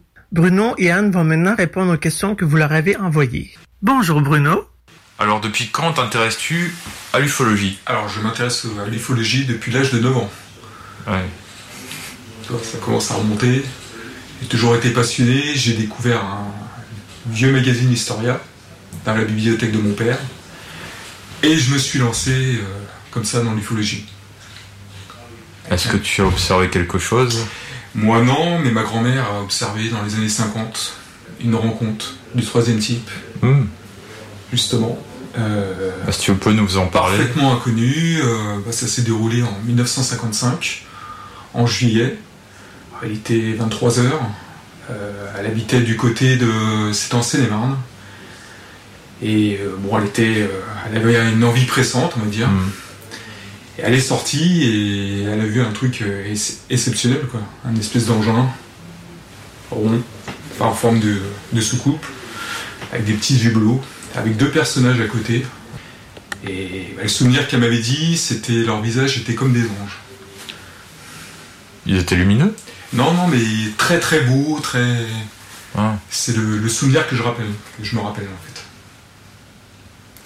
Et euh, elle te l'a elle te l'a raconté euh, comment Alors en fait, ce c'est, témoignage elle m'a dit ça euh, très âgée. Elle avait euh, 80 ans, dans les, au début des années 90, parce que ma grand-mère est morte en 2000. Et il a fallu qu'elle le dise, euh, qu'elle en parle, de cette fameuse histoire. Et c'est là qu'elle s'est révélée. Elle m'a parlé à moi, à mon frère, à ma soeur, à ma mère, qui était présente. Et c'est suite à ce témoignage que tu t'es intéressé ou Non, non, non, j'étais bien intéressé, bien Mhm. avant, bien avant. Bien avant, je savais même pas que ma grand-mère avait vécu un truc comme ça. Et mon grand-père était même pas au courant. Pas personne de ma famille. hein. Et euh, bah, dix ans avant sa mort, fallait qu'elle en parle justement de cette fameuse rencontre. D'accord. Un truc qui l'a bouleversée, même quand elle en a parlé, elle, elle en tremblait, je me rappelle. Et elle- moi, ce qu'elle m'a décrit, elle m'a dit euh, Je peux t'assurer, mon petit-fils, ça venait pas de, de d'autres mondes. C'était un truc, elle avait jamais vu ça. C'était un truc complètement exceptionnel. euh, et ça, ça a duré. euh, C'était assez rapide quand même, l'observation. Euh, L'engin a décollé dans le ciel très rapidement, en plus. très lumineux. Ça... Hmm. Un truc vraiment. En plus, à l'époque, elle n'avait pas vraiment les notions. C'est comme dé- déroulé en 1955, il fallait vraiment connaître quoi. Et surtout, ma grand-mère, elle n'était pas du tout là-dedans. Ça l'a effrayé Euh, Elle était étonnée, on va dire. Effrayée, non, peut-être pas. Mais ça l'a quand même pas mal marqué. Quoi. Et bon, moi j'en parle, mais j'en parlerai peut-être pas forcément comme ma grand-mère l'a vécu. Tu vois, c'est pas facile d'en parler. euh, elle, elle aurait pu me décrire vraiment. Moi, je me rappelle des souvenirs qu'elle m'avait dit. Et moi, en 90, moi, j'étais quand même plus jeune. euh, Il y a des trucs que j'ai retenus, si j'ai pas retenu tout complètement. Bon, petit à petit, j'essaye de reconstituer l'histoire. J'ai plus de détails maintenant. Et euh, c'est impressionnant quand même. Ouais, tout à fait. Je te dis, il y avait au moins euh, de distance, au moins 150 mètres. Il faudrait que je fasse un croquis détaillé de ça, justement. Mais tu sais, j'essaye d'avoir vraiment le, le plus de renseignements possible, que ce soit le plus fidèle, le témoignage de ma grand-mère. Mhm. Vu que je l'ai pas vécu, Mhm. c'est compliqué. Tu vois, c'est pas. J'essaye de raconter ce qu'elle m'a dit à l'époque, mais ça sera pas pareil que ma grand-mère. Genre, peut-être pas les mêmes émotions que ma grand-mère, tu vois, c'est. C'est ce côté-là. Toi, d'en parler, déjà, euh, je, je- je suis persuadé que j'oublie plein de trucs. Toi, Mm. C'est comme si je te parlais de la RR2 de mon oncle, quoi. Voilà. oui, tout à fait. Mais ça me fait plaisir de t'en parler. C'est vrai que Mm. les visages, pour moi, c'était type humain. Mm. Mais vu qu'il y avait une distance, je pense pas qu'elle a eu vraiment, elle pouvait détailler à ce point-là. Moi, elle m'a dit que c'était beau comme des anges. C'était, ils étaient pas re- repoussants, si tu veux. C'est ça, ouais. C'était pas C'était des. pas des, des monstres. Ouais. euh, Ils avaient ces types humanoïdes, mais je pense avec des différences. Ils avaient une tenue argentée, ça je m'en rappelle très bien. Euh, des cheveux, euh, je, sais pas, je m'en rappelle pas de ça. Peut-être, peut-être chauve, je sais pas. J'ai pas de souvenir sur euh, vraiment les traits, tout ça. Tenue argentée, ça je m'en souviens. Alors, suite à donc à le fait que ta grand-mère t'a t'a dit son témoignage, quel a été ton parcours ufologique? Est-ce que tu as adhéré à des groupes, des associations, Alors, des sites internet, des forums? Hein Alors les forums non, bah, les, les associations, bah, le SAU, Mhm. depuis trois ans là. Par hasard, j'ai dit tiens, je vais aller à une réunion. Un jour, j'ai assisté à, à OVNI Paris. Et j'ai rencontré bah, Gilles Durand, Thierry Rocher. Et c'est comme ça, j'ai dit bah tiens, pourquoi euh, faudrait que je me lance dans des associations? Et par la suite, je suis arrivé à OVNI Paris. Patrick Galateros m'avait proposé, parce que bah, L'ancienne équipe, une bonne partie, bah, ils arrêtaient. Et il fallait de la relève. Et Patrice m'a proposé ça avec euh, François Wilbert. Et j'ai dit un grand oui, j'ai dit tiens, pour le renouveau, on va relancer euh, l'aventure OVNI Paris. Quoi. Et depuis, bah, je fais ça depuis trois ans. Et ça se passe très bien. Oui, mais l'association. Parce qu'il m'a dit, expliqué que c'était une association OVNI Paris. Ah oui, tout à fait, Mm. bien sûr. Tu es dans l'association Oui, OVNI Paris tout à fait, tout à fait, on est quatre. On est quatre, il y a moi, il y a... Il y a José, non? José, bien Ouais, sûr. J'aime bien, j'aime bien m'amuser avec lui. Et monsieur François Wilbert, Mm. qui doit être là normalement. Et que penses-tu euh, bah, de l'association OVNI Paris euh, Ah bah, OVNI Paris, euh, OVNI Paris, c'est un pur bonheur. Depuis que je suis dedans, je rencontre plein de gens formidables. C'est, je suis passé carrément de l'autre côté. Le, le petit passionné dans son petit coin. Non, t'es actif. Je suis actif, Voilà. voilà. Qu'avant j'étais dans mon coin, j'avais beaucoup de connaissances, mais je rencontrais pas forcément les gens. Moi, je suis un petit, un petit nouveau dans le domaine. hein, C'est Tu dois faire des veillées maintenant. tout à fait. Mais j'en faisais déjà avant. Ah, mais t'as. Mais tout seul. Ah. Voilà. Là Hmm. maintenant je suis en groupe. Mais t'en faisais euh, où? Ah, dans Seine-et-Marne, euh, essayé d'observer avec mon frangin. euh. Est-ce que t'as participé à des opérations sur ICAT? Sur ICAT, non. Non. Sur ICAT, non. Parce que les ovnis, c'est une partie de ma passion. Hmm. Les phénomènes paranormaux, c'est pareil depuis l'âge de 9 ans. J'ai fait les bouquins sur les fantômes, tout ça, les- la cryptozoologie, euh, avec euh, Bernard Delmans, tout ça. Et tout ce qui est phénomène forcien. euh, et j'en passe. Quelle est ton opinion au sujet du phénomène OVNI? Alors moi je suis assez partagé, c'est vrai que euh, au début quand j'étais plus jeune j'avais vraiment l'hypothèse extraterrestre, comme pas mal de... De jeunes. Voilà, avec le recul, je le verrais pas comme ça. Pour moi c'est plutôt euh, autre. Euh, moi je le vois plutôt extradimensionnel. C'est plus mon opinion à moi, personnellement. Voilà. Et avec le recul, je m'aperçois qu'on tombe plus là-dessus. Voilà. En étudiant le phénomène, euh. L'hypothèse extraterrestre, ça le s'éloigne petit à petit. Voilà. Je l'avais mis en tête de liste, maintenant, voilà. Je suis un peu plus sceptique sur l'hypothèse extraterrestre, voilà, tout à fait. Euh, et pourquoi? Ah, Il y a toujours un pourquoi. hein. Ça, ça me paraît évident parce que le côté extraterrestre et tout, euh, ça me paraît un peu gros. Enfin, c'est. Voilà, vu, vu tout ce que j'ai lu, euh, les témoignages euh, vécus par des passionnés, euh, on y vient à ça. Non, non. Mais bon, il y a des gens que je respecte parfaitement qui croient que c'est une hypothèse extraterrestre. Je Oui, bah respecte. voilà. Je respecte. Pour moi, non, si c'est mon cas à moi précis, euh, je dirais plutôt extradimensionnel. Merci Bruno d'avoir répondu à ces diverses questions. Nous en avons une autre. Y a-t-il trop d'hypothèses en ufologie? Bah, je pense que c'est bien qu'il y ait pas mal d'hypothèses. Euh, faut pas se contenter euh, soit qu'à l'hypothèse extraterrestre. Ça, je pense que c'est une grosse erreur. Il y a l'hypothèse extraterrestre, bien sûr, mais il n'y a pas que ça. Il y a l'hypothèse, ça peut être l'hypothèse militaire, ça peut être les intraterrestres, ça peut être les, intra- les extradimensionnels, ça peut être plein de choses en fait. Et je pense qu'il y a beaucoup de possibilités. Et même des possibilités qu'on connaît même pas l'existence. Oui. Et je pense que dans le phénomène ovni, il y a eu pas mal de cas qui sont qui ont rien à voir avec le phénomène ovni, qu'on peut mettre dans un autre euh, domaine, par rapport au surnaturel euh, ou autre, ou des phénomènes tout, à fait naturels. Ça peut être des explications aussi. Bah, notamment dans le bouquin de Charles Fort, le livre des damnés, il y avait pas mal de phénomènes comme ça, et c'était des phénomènes naturels en fait. Et par la suite, au fil des temps, bah, on a trouvé des explications à certains phénomènes. Bon, il y en a plein qu'on n'a pas l'explication. Avec la durée, je, je le souhaite. Merci Bruno d'avoir répondu à cette question. Nous reviendrons tout à l'heure vers toi pour te poser d'autres questions. Nous allons passer dès à présent à l'interview individuelle d'Anne, puisque les auditeurs nous ont envoyé énormément de questions. Depuis quand t'intéresses-tu à l'ufologie et pourquoi? Je me suis toujours intéressée euh, d'abord à la science-fiction.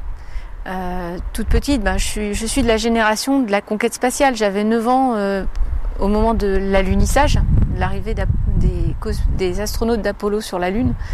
Voilà, donc ça a été toujours le rêve, le rêve de mon enfance, hein, de, de voyager dans l'espace. Et je lisais beaucoup de bandes dessinées de science-fiction. Et un jour, je suis tombée dans la bibliothèque de mes parents euh, sur euh, un livre sur euh, l'archéologie mystérieuse qui parlait euh, de visiteurs venus de l'espace. et, par la suite, je me suis toujours un peu intéressée de loin au sujet.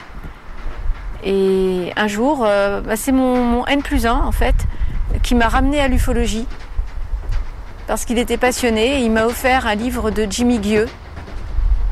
Voilà. Et c'est comme ça que petit à petit, je suis revenue à l'ufologie et je m'y suis intéressée de plus près. Alors, deuxième question, as-tu fait des observations insolites? Oui. Oui, la réponse est oui, une fois. Euh, c'était en retour de congé, hein, c'était en plein jour, en plein midi. Retour de congé en Normandie, on était en voiture sur l'autoroute et j'étais passagère. Donc euh, j'ai regardé le ciel et j'ai vu un petit point blanc, tout rond, la taille d'un petit pois, un peu plus gros, dans le ciel, sous une traînée de condensation, donc c'était plus bas que les avions. C'était très blanc, très lumineux, extrêmement brillant. Alors je n'explique pas la possibilité que c'était peut-être un ballon sonde, mais au moment même où j'allais essayer de prendre une photo avec mon téléphone portable, l'objet a disparu dans le ciel, il s'est fondu brusquement euh, dans le ciel. Et euh, ça m'a vraiment euh, beaucoup intriguée, j'avoue. Et je suis très contente d'avoir vu ça. C'est ma seule observation. Je n'exclus pas que ça puisse avoir été un ballon sonde.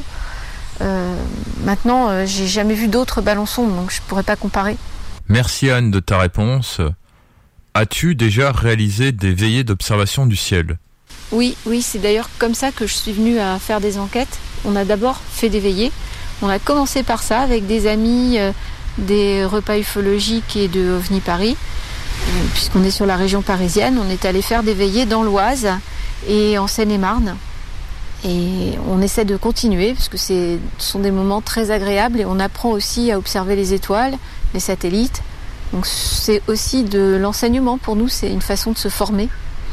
Et toi Jenny, as-tu déjà fait des veillées d'observation du ciel? J'ai pas beaucoup fait de veillée parce que j'ai une faible vision. Ça m'empêche de, de, de voir les détails et puis euh, j'ai pas confiance donc envers mes yeux. Puis j'encourage d'ailleurs toute personne avec certains défauts de au niveau des yeux à faire attention à ce qu'ils voient ou ne voient pas. Quel a été ton parcours en ufologie depuis que tu t'y es intéressé euh, Qu'est-ce que tu as fait Est-ce que tu allais à des événements? J'ai commencé en 2016 euh, en me rendant à une réunion des repas ufologiques de Paris. C'était mon première, ma première plongée euh, dans le milieu ufologique. Et j'y ai rencontré des, des amis, euh, donc euh, Chantal, Stéphane et Bruno. Bruno qui venait de OVNI Paris. Et ce qui m'a permis d'aller ensuite assister aux conférences d'OVNI Paris. Donc à partir de 2017. Et nous avons fait des veillées à partir de, bah, de l'été 2017-2018 on a commencé en 2019 encore euh, une veillée pendant l'été. On a choisi euh, les périodes d'été. On est parti en week-end. Et c'est là où nous avons rencontré pour la première fois en été 2019 des témoins, un témoin, lors d'une veillée, euh, tout à fait par hasard, qui n'avait rien à voir d'ailleurs avec nous puisqu'elle n'était pas, ne faisait pas partie de la veillée.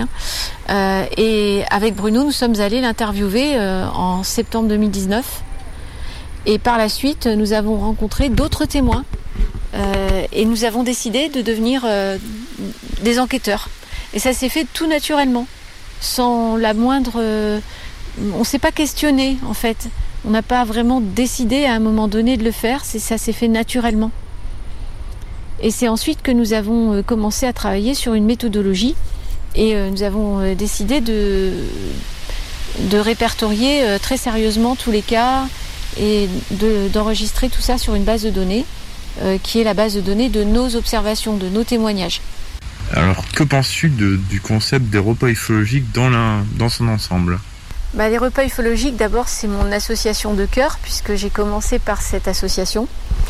Et euh, j'apprécie énormément le concept du repas, d'abord pour pouvoir échanger entre ufologues et entre passionnés, et ce qui permet aussi de rencontrer parfois des témoins ou d'avoir euh, euh, les coordonnées de témoins, de gens qui connaissent, euh, donc qui pourront alimenter nos enquêtes sur la région parisienne.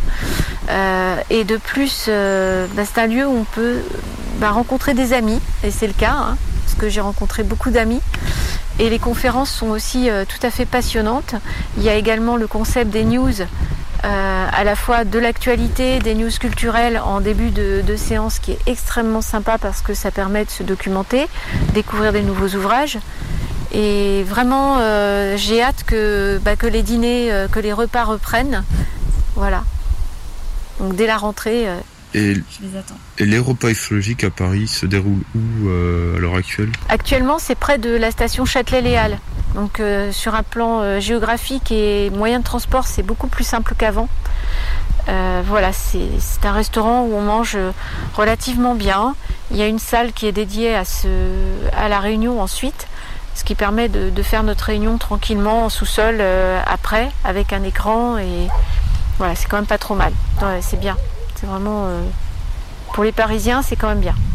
Et ça se déroule tous les combien Alors c'est une fois par mois, un samedi soir. Alors en théorie c'était le troisième samedi du mois, mais ça dépend un petit peu du programme des vacances scolaires, donc on- il faut se renseigner sur le site euh, de- des repas ufologiques et euh, donc bien se renseigner pour la date du prochain repas. Bah, surtout actuellement puisqu'on sort de confinement et que voilà on espère qu'on va pas y retourner. Merci d'avoir répondu à cette question, Anne. Et d'ailleurs, je pense peut-être que les auditrices et auditeurs vont peut-être s'intéresser aux repas ufologiques. D'ailleurs, en passant, je tiens à saluer les repas ufologiques de Brest, Nantes, Toulouse, Paris. Bonjour à vous. Et toi, Jenny, que penses-tu de ces rassemblements? Est-ce que tu es déjà allé à des événements ufologiques? Ben, je pense que c'est intéressant pour les gens qui partagent les mêmes passions, malgré les avis et théories différentes du public. Euh, puis oui, j'ai déjà été à au moins une conférence, mais ça remonte à bientôt six ans. Toi, Gilles, t'as participé à plusieurs événements? Ah oui, bien sûr, plein. Euh, le premier était très grand d'ailleurs, c'était en octobre 2005, à Châlons-en-Champagne. Les rencontres ufologiques européennes, qui rassemblaient de très nombreuses associations et groupements. On pourra en parler plus en détail, peut-être, une autre fois aussi. Oui, on met ça dans nos plans. Euh, J'ai à présent une autre question. Est-ce que aujourd'hui, en 2020, l'hypothèse extraterrestre est toujours recevable? Bien sûr, plus que jamais. Euh, avec la quantité d'exoplanètes euh, qui sont identifiées actuellement, euh, je pense que nous sommes les seuls à croire que nous sommes tout seuls. Donc euh, pourquoi pas l'hypothèse extraterrestre? D'autant plus que sur le plan scientifique, euh, il ne faut pas faire preuve non plus de nombrilisme et de tout ramener à notre incompétence, à notre niveau d'incompétence. C'est-à-dire que pourquoi pas euh, d'autres civilisations pourraient avoir développé euh, des technologies qui leur permettent d'accomplir des voyages beaucoup plus lointains que ce que nous sommes capables de faire. Donc pourquoi pas Pour moi, l'hypothèse extraterrestre n'est pas du tout à jeter. Par contre, les autres hypothèses ne sont pas à négliger non plus, loin de là. Et aucune hypothèse n'exclut les autres. Il peut très bien y avoir aussi euh, euh, des intraterrestres, pourquoi pas euh, des, communautés sous la mer, par exemple, puisqu'il y a bien des OANI. Et pourquoi pas de l'interdimensionnel aussi, extradimensionnel. Pas inter, mais plutôt extra. Alors j'aimerais rajouter une question. Qu'est-ce qui te motive en ufologie Quel est ton moteur? Ah, le goût de l'aventure. Faut jamais passer à côté de l'aventure. Merci Anne de ta réponse. Il me semble que Jenny a des questions pour toi. Bah vas-y Jenny, c'est à toi. Eh bien, bonjour Anne. Selon toi, Anne, qu'apportes-tu à l'ufologie? Ben, j'aime- J'aimerais apporter euh, ben, un travail sérieux, déjà, euh, des enquêtes euh, de qualité, un travail suffisamment rigoureux et documenté pour euh, apporter une connaissance supplémentaire ben, des phénomènes sur la région parisienne, puisque nous sommes basés euh, à Paris et en Ile-de-France. Dis-moi, qu'est-ce qui te décourage le plus en ufologie? Je crois qu'il faut, faut lutter contre soi-même aussi, hein, parfois. Parce que euh, c'est l'ampleur du, l'ampleur du travail, l'ampleur de, de ce qu'il faut accomplir déjà pour, euh, pour réussir une enquête de qualité, euh, pour avoir suffisamment d'enquêtes pour pouvoir euh, euh, faire des corrélations, des liens, l'ampleur de ce qu'il faut lire, de, la culture à acquérir pour pouvoir analyser correctement les phénomènes et pouvoir aussi euh, bah, débunker un peu les méprises, éviter de se perdre. Voilà, on est souvent découragé par l'ampleur de la tâche. Après, il faut pas se décourager. Il faut y aller quand même. Eh bien Anne, je te remercie d'avoir répondu à toutes ces questions envoyées par les auditrices et auditeurs. Nous allons à présent faire intervenir par téléphone l'ufologue Rémi Fauchereau du département de Lyon, président de l'association d'études des phénomènes aériens, AEPA. qui va répondre également à vos différentes questions. Nous interviendrons également par moment. Bonjour Rémi. Bonjour Jenny. Euh, selon toi, euh, qu'apportes-tu à l'ufologie et que restera-t-il de ton travail dans le futur? Parce que j'apporte à l'ufologie, c'est original. C'est-à-dire que moi, je ne me suis pas intéressé à l'origine, à la, à l'ufologie en général, c'est-à-dire l'ufologie française ou l'ufologie mondiale. J'ai choisi un secteur bien particulier, l'ufologie départementale, c'est-à-dire celle de mon département. Et il y en a aussi qui choisissent l'ufologie de la région. Mais la région, j'ai trouvé au petit, petit à petit que plus j'étudiais mon département, plus l'ufologie régionale c'est-à-dire comprenant plusieurs départements à l'époque, quatre départements généralement, c'était déjà quelque chose de trop vaste, parce que quand on prend un département et que l'on le fouille bien, on s'aperçoit que c'est déjà énorme à faire. Et en fait, ce que je voudrais qu'il reste, bon, qu'il reste euh, quand même ce que j'ai fait, le travail que j'ai apporté en ufologie départementale, que ce, ce travail-là reste, mais aussi que l'idée, l'idée du, de l'ufologie départementale, elle reste et elle soit, elle soit reprise par différentes associations qui se pourraient se créer dans les départements, si ce n'est déjà fait, et que les, les gens, enfin les ufologues de terrain puissent se faire le même travail que moi ou l'améliorer. Et puis avec les moyens qu'ils auront, qui seront des moyens certainement plus modernes que les miens, et puis euh, et puis donc euh, faire le même travail euh, et puis comment? Par exemple au lieu de faire un livre il pourrait mettre un site internet et puis mettre tout, tout, leur compte rendu sur sur le net un peu comme, comme le GEPAN faire une, une, sorte de base de données comme le GEPAN a fait comme le comme l'ufologie Finistère a fait ou des, choses comme ça euh, donc c'est ça qui serait intéressant à faire. Faire, faire du local, c'est-à-dire de faire du local. On a, on a, tout le monde fait du national, tout le monde fait du mondial. Euh, ou alors euh, tout le monde prend un cas seulement comme Roswell et puis on en fait un bouquin. bon, ben ça c'est bien, mais ça, ça a été fait quoi. Alors maintenant, il faut faire de, du local. On prend une petite région et puis on fait du local, on l'exploite, on la, la, fouille à fond et puis on, on on voit, on voit ce qu'il en ressort. Et puis c'est très utile après pour euh, faire des statistiques au niveau départemental, les reproduire après, étendre ces statistiques au niveau national, voire même au niveau mondial par la suite si tout le monde fait ça. Et là, il y a encore du travail à faire. Merci Rémi. Euh, Qu'est-ce qui te décourage le plus en ufologie?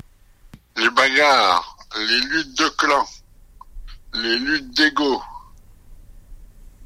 Et puis euh, aussi les, les extrêmes de l'ufologie, les extrêmes euh, aussi bien sceptiques que croyants, parce que ça n'amène jamais rien de bon.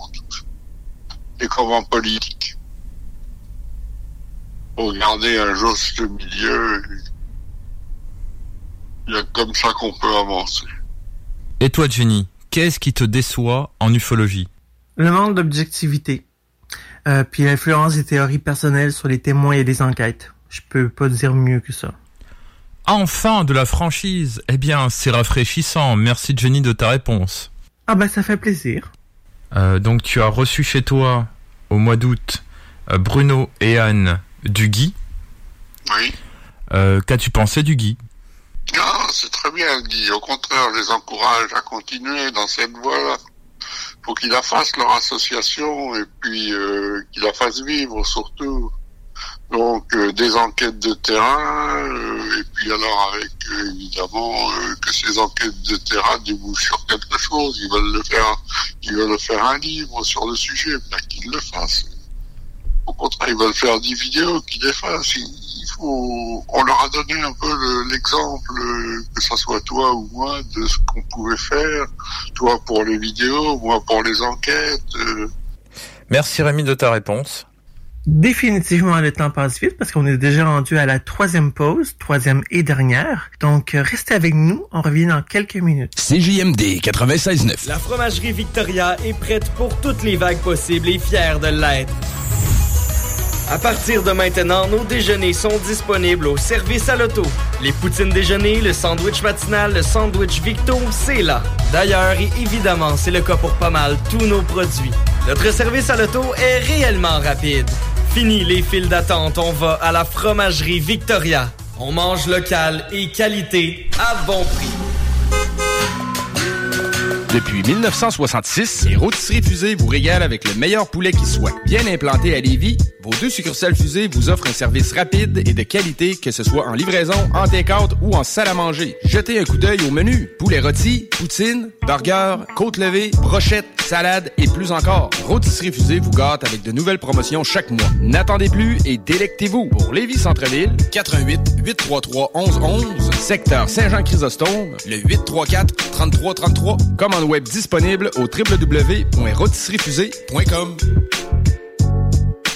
Pour mettre de l'action dans vos soirées, procurez-vous un jeu de la série Escape Room et évadez-vous dans un autre univers. Profitez de l'ambiance mystérieuse d'un jeu d'évasion directement à la maison. Pourrez-vous trouver les codes nécessaires pour vous échapper en moins de 60 minutes? www.top30jeux.com Les rôtisseries Saint-Hubert vous offrent 7 jours sur 7 l'Éconofête. Un repas pour deux personnes ou plus, moitié cuisse, moitié poitrine, avec les accompagnements et un produit Coca-Cola gratuit à 8,50 par personne, au comptoir et au service à l'auto. Pour lutter contre la COVID-19, on doit tous respecter les consignes d'isolement de la santé publique jusqu'au bout. Quand on a des symptômes, on doit s'isoler. Quand on a passé un test, on doit s'isoler. Quand le résultat est positif, on doit s'isoler. Quand on revient de voyage, on doit s'isoler. Et si on a été en contact avec un cas confirmé, on doit s'isoler. S'isoler, c'est sérieux. S'il vous plaît, faites-le. Information sur québec.ca oblique isolement. Un message du gouvernement du Québec. Chez Robotique Manufacturier de Cabinet, on a un gros robot et une petite équipe. On a une place pour toi comme manœuvre journalier dès maintenant. Sur un horaire à temps plein, on t'offre jusqu'à 19 de l'heure en plus d'une prime de 1000 après un an. Intéressé? Tu peux nous appeler en tout temps au 88 836 6000, 88 836 6000 ou visiter la page Facebook de la station CJMD 96.9 pour plus de détails. Fais vite parce que Robotique Manufacturier de Cabinet maintenant. Le 12 décembre, la guignolée du docteur Julien à Lévis se réinvente. Passez au service de dons à l'auto sécuritaire installé dans le stationnement des Galeries Chagnon. En cette période difficile, les besoins des enfants de notre communauté sont plus criants que jamais. À Lévis, votre don permettra d'aider plus de 725 d'entre eux vivant une situation de grande vulnérabilité. Le 12 décembre, soyez solidaires. Donnez pour leur offrir de meilleures chances pédiatrie sociale lévis.com ou textez CPSL au 20222. Brothers and sisters.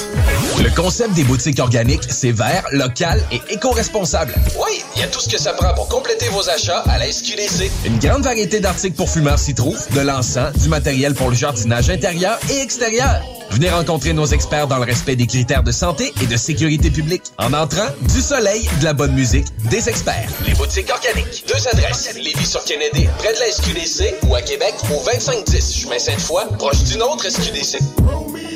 This is Bumanti calling from the pig pen. Julio, your voice is so sexy. CJMD 96.9, Lévis. Radio Los Santos! Avertissement. Cette émission a pour but de porter l'auditoire à réflexion. C'est pourquoi la direction de la station souhaite vous rappeler que chaque affirmation mérite réflexion. Il ne faut rien prendre comme vérité simplement parce que c'est dit, car tout ceci demeure des théories ou la perception de chacun. Nous vous recommandons de garder un esprit critique et sceptique sur ce que vous entendez ici comme ailleurs. Bonne écoute, bonne réflexion. Bienvenue dans la zone.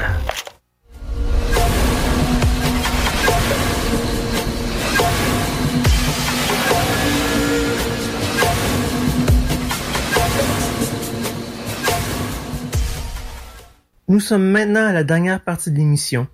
Attention, souvenez-vous que les propos et points de vue exprimés par les invités ne nous représentent pas forcément. Merci beaucoup. Euh, nous retrouvons le Guy qui vont répondre à vos questions. Alors, question de Jean-François Primo de l'ADIPAN.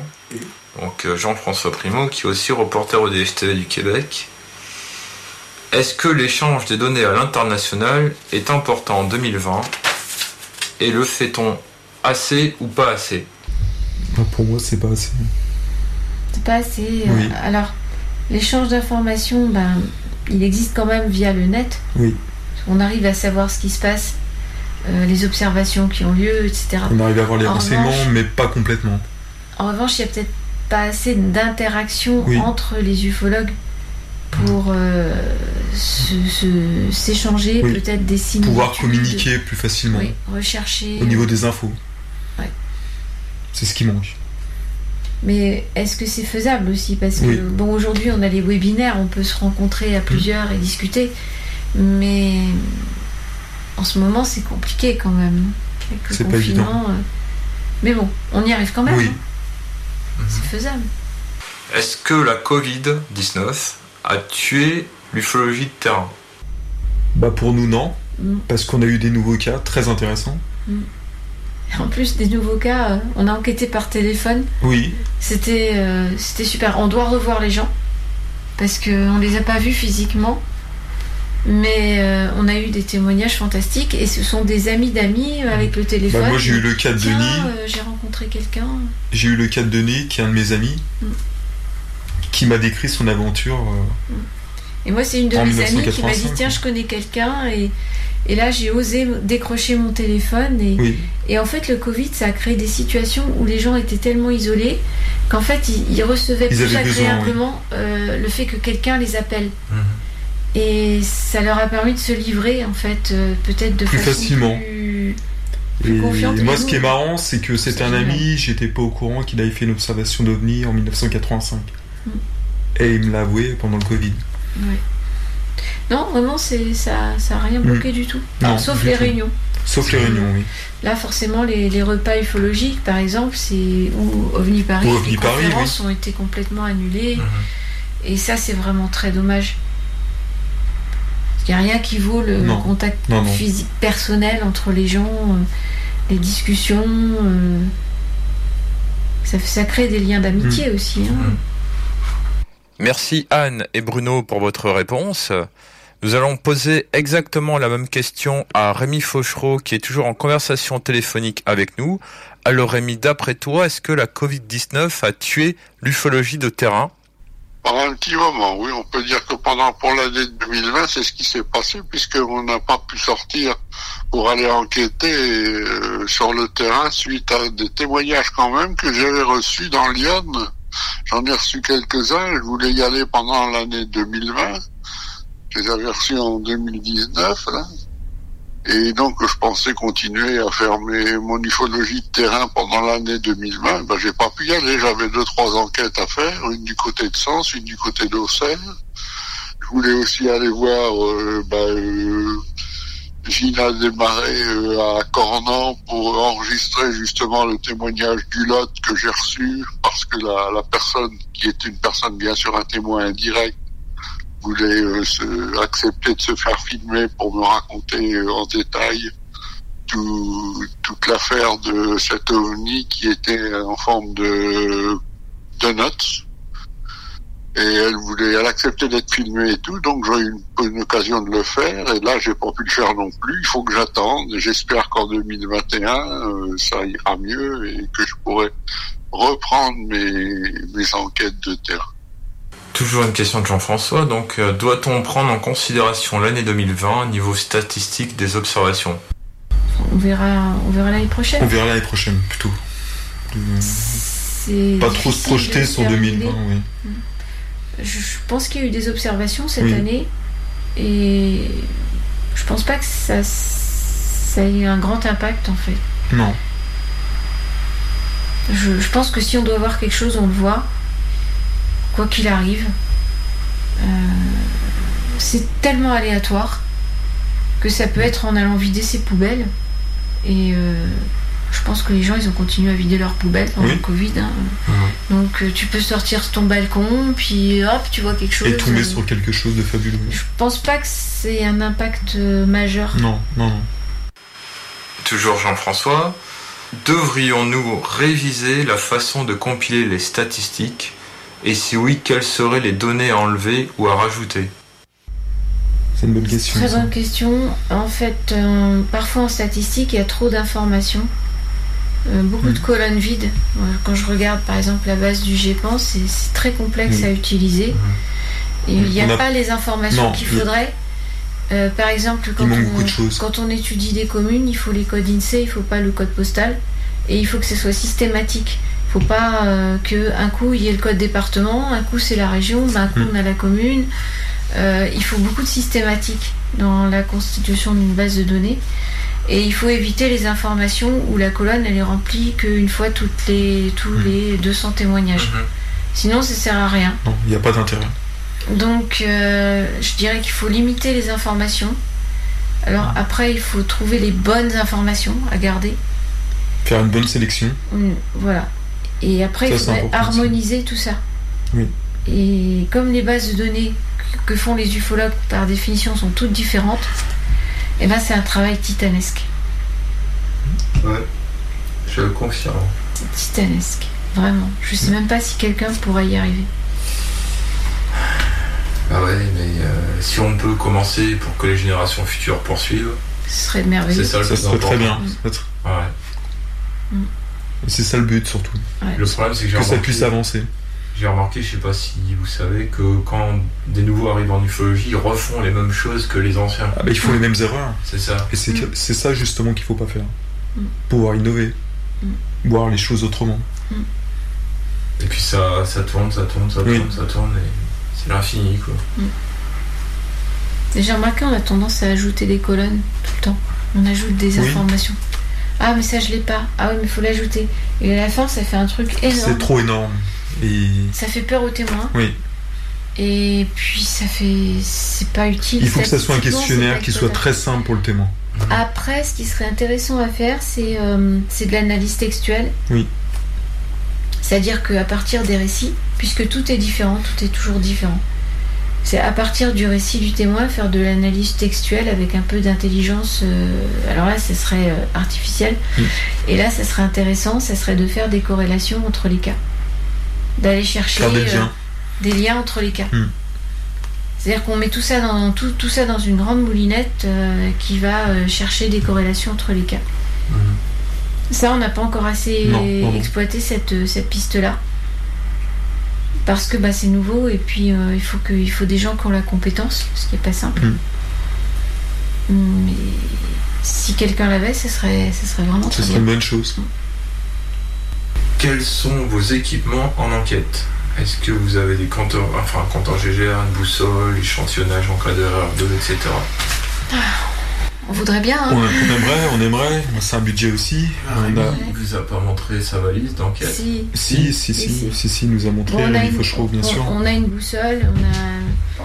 Mais il faut On a fasse- l'essentiel déjà. Ouais, il faut qu'on fasse. Déjà, on a un très bon appareil photo, une bonne caméra. Euh, il nous manque le micro, ça serait tellement Oui. mieux. On a un enregistreur.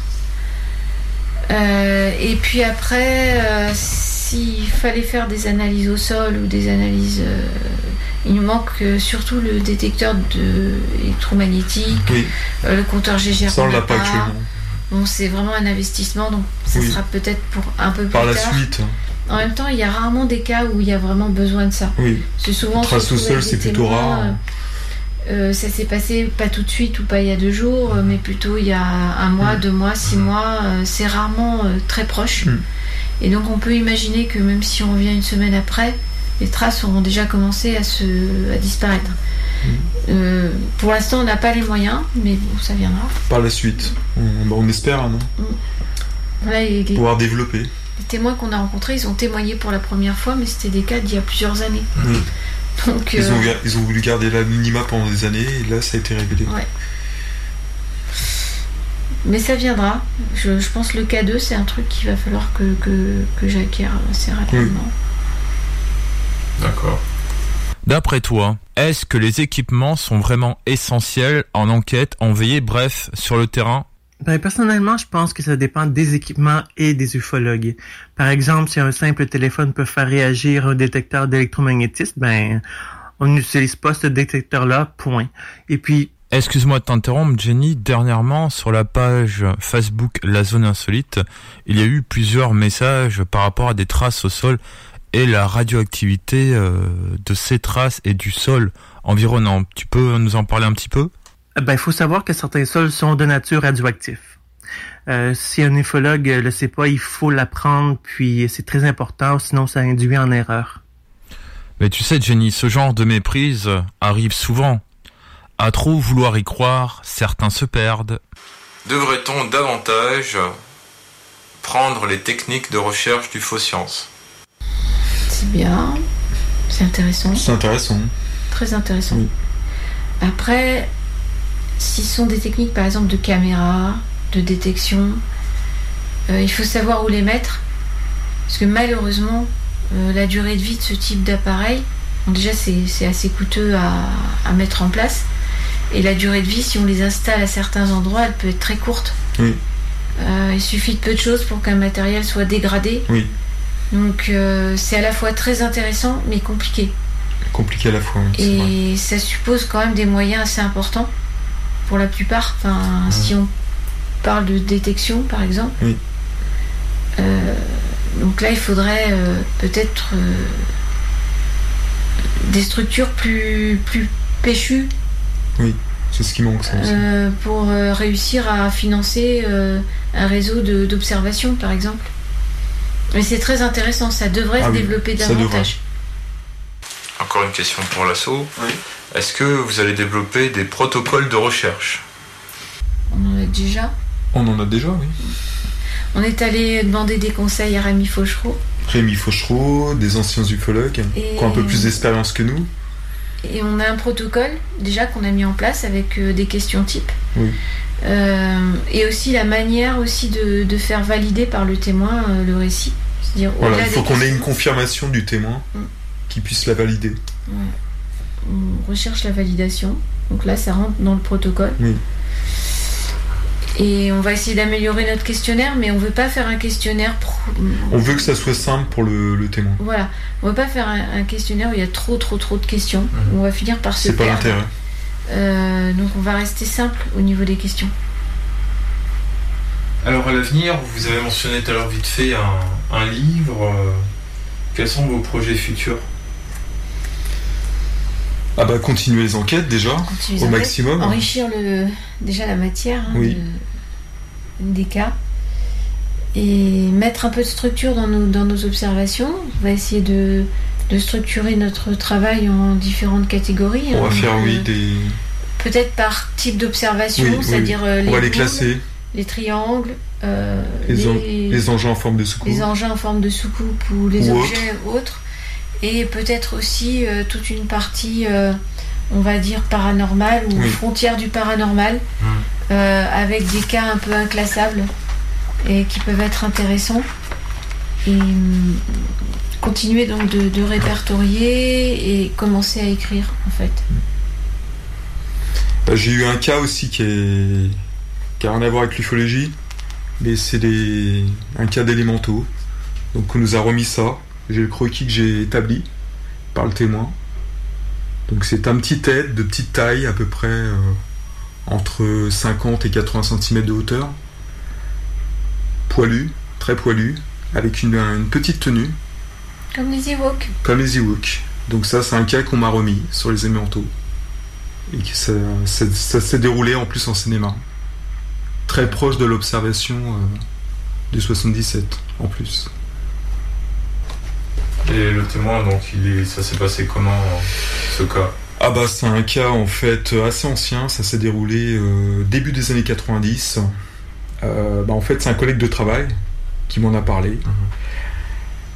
Euh, Il avait une envie pressante en fait. euh, et il a assisté à une observation tout à fait exceptionnelle.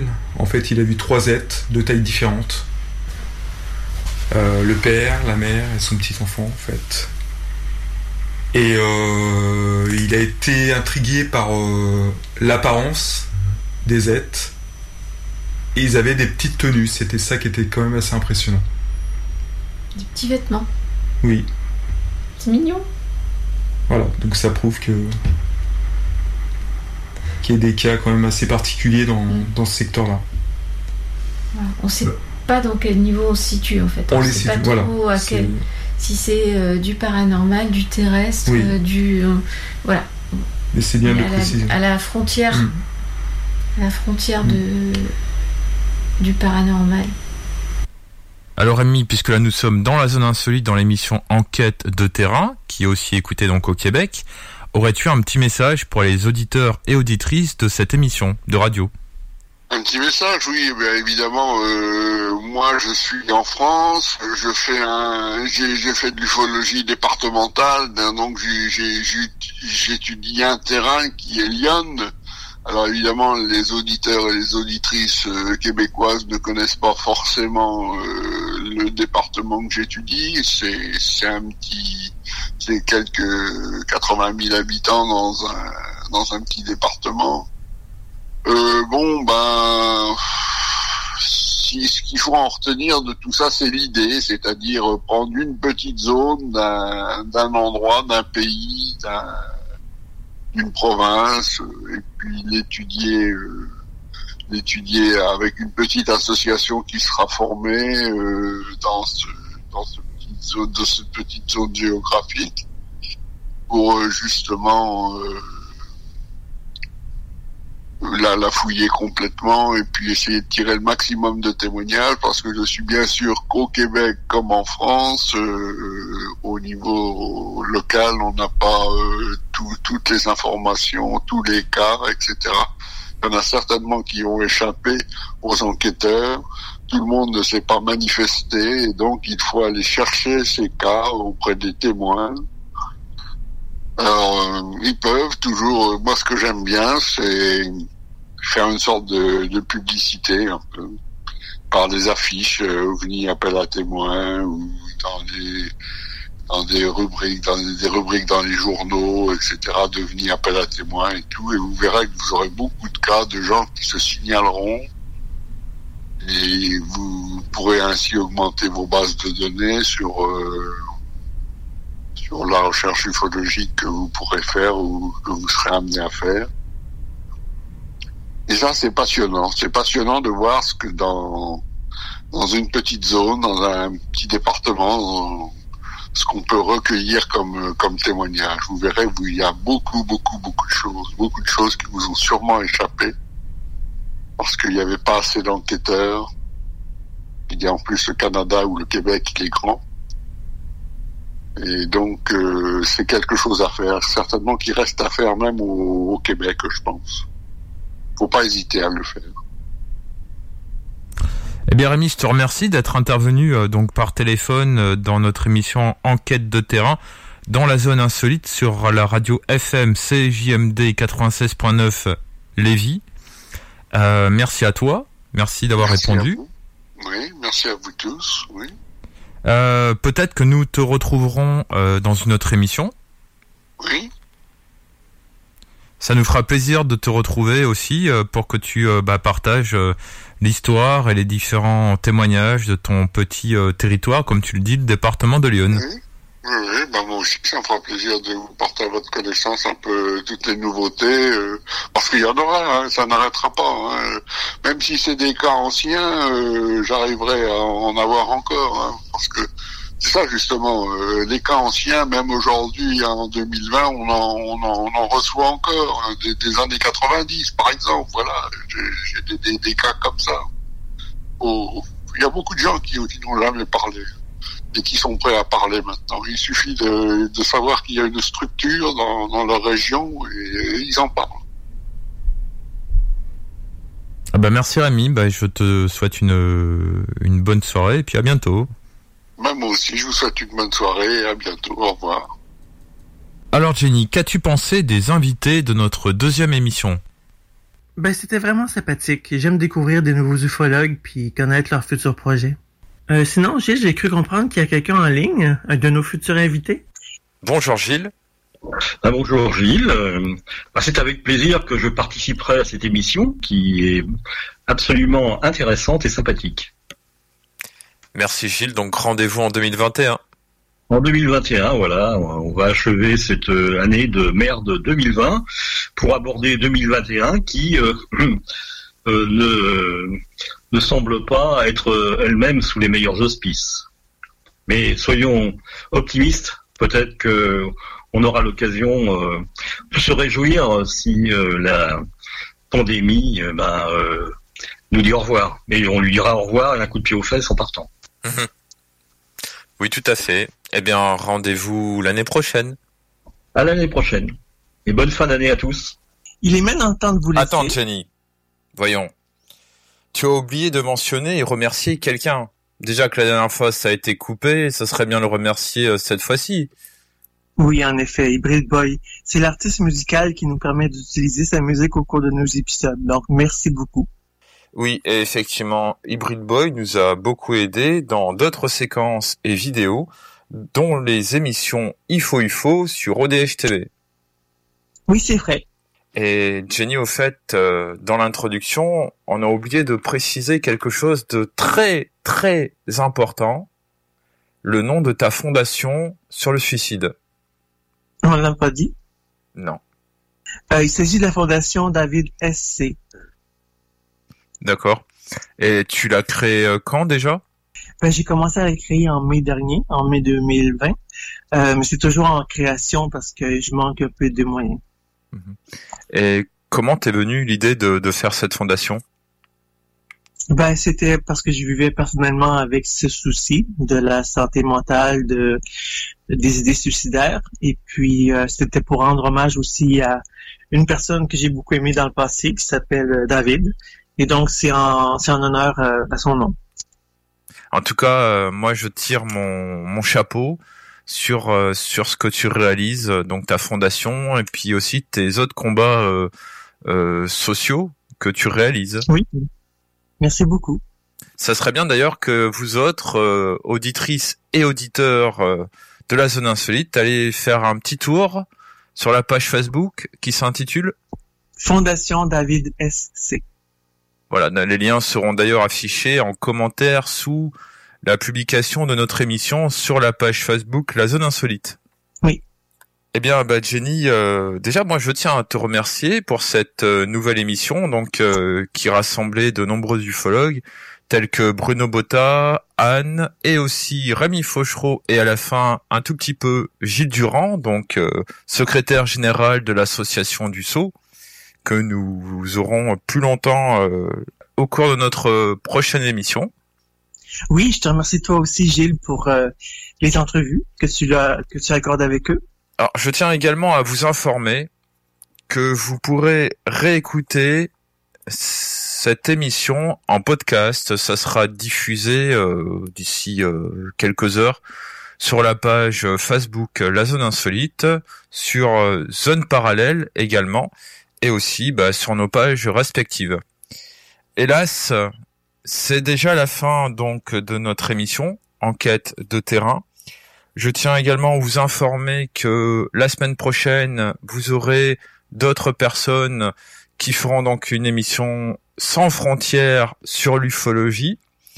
Les informations, bien sûr, à suivre sur la page Facebook La Zone Insolite et sur le site internet également, euh, de la zone parallèle. Jenny, un dernier petit message, un dernier euh, message à transmettre à nos auditeurs. Je remercie nos éditeurs de nous suivre et euh, d'être avec nous. Zone Insolite à toutes les semaines avec toutes les invités, toutes euh, les équipes différentes et donc avec nous aussi. Et puis, si vous avez des questions euh, qui vous trottent dans la tête par rapport aux invités de notre émission de ce soir ou de cet après-midi, ça dépend sur quel continent vous êtes. Si vous avez des questions par rapport aux invités de notre première édition ou même par rapport à tous les invités qui passent dans toutes les émissions dans la zone insolite, n'hésitez pas à envoyer tout ça en commentaire. Les personnes y répondront de suite. Donc ben, ben moi je vous souhaite à tous, je vous remercie de nous avoir suivis. Je vous souhaite donc une bonne après-midi ou une bonne soirée et à très bientôt dans la zone insolite. Au revoir. Au revoir. Tout ce que vous avez entendu sera perdu dans votre subconscient. 96.9. Cet hiver, t'as pas envie de te geler à déneiger ta toiture? Contacte dès maintenant Ultime Déneigement. En tant que chef de file dans l'industrie de l'aménagement paysager et du terrassement, nous avons bâti une clientèle fidèle, ce qui nous a permis de mettre en place des services complémentaires comme déneigement de toitures résidentielles et commerciales. Afin de répondre aux besoins de nos clients pour le déneigement de leur toiture, nous nous déplaçons aussi bien à Québec qu'à Lévis. Notre mission est de vous offrir un travail de grande qualité et un service exceptionnel tout en étant sécuritaire et concurrentiel. Visite le pour plus d'informations. Les filles, inspirez votre imagination avec Eros et compagnie. Pour un plaisir seul ou à deux, ils sauront vous conseiller. Il y a 14 boutiques, dont l'une à Lévis, au 124 route du Président Kennedy. Eros et compagnie peut vous guider dans vos achats de jouets coquins. Pour une soirée de filles où vous invitez pas vos chums, un 5 à 7 entre amis, Eros et compagnie vous propose une démonstration de produits érotiques à domicile. Conseil du DJ, renseignez-vous en boutique sur les événements spéciaux et la carte VIP. Eros et compagnie, 124 Président Kennedy à Lévis. Les Rôtisseries Saint-Hubert vous offrent 7 jours sur 7 l'Éconofête. Un repas pour deux personnes ou plus, moitié cuisse, moitié poitrine, avec les accompagnements et un produit Coca-Cola gratuit à 8,50 par personne, au comptoir et au service à l'auto. Hey, j'ai une grosse semaine. Est-ce que ça te tenterait de descendre dans le bas du fleuve pour aller décompresser? Ben oui, c'est vraiment une bonne idée. On pourrait aller à l'auberge de la baleine en Diablé à Rivière-Ouelle. J'ai entendu dire que c'était l'endroit idéal pour se changer les idées. En plus de ça, on peut aller faire un tour à leur microbrasserie qui se trouve sur place et si on est chanceux, on va peut-être pouvoir voir un spectacle. J'ai entendu dire qu'il y avait plein d'activités à faire dans le secteur et ça va nous permettre de découvrir la belle région de Kamouraska. Bon, mais parfait. Je vais réserver tout de suite au baleineendiablé.com. Disque 7e ciel et District 7 Productions présentent la grande cérémonie. Le premier concert virtuel de Soldier, l'artiste de l'heure du rap au Québec. Après dix mois d'absence sur scène, Soldier revient pour nous offrir des extraits de ses derniers albums, en plus de revisiter ses nombreux succès.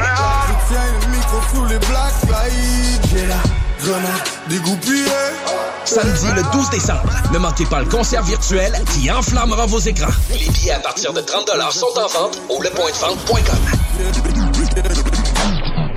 Pour lutter contre la COVID-19, on doit tous respecter les consignes d'isolement de la santé publique jusqu'au bout. Quand on a des symptômes, on doit s'isoler. Quand on a passé un test, on doit s'isoler. Quand le résultat est positif, on doit s'isoler. Quand on revient de voyage, on doit s'isoler. Et si on a été en contact avec un cas confirmé,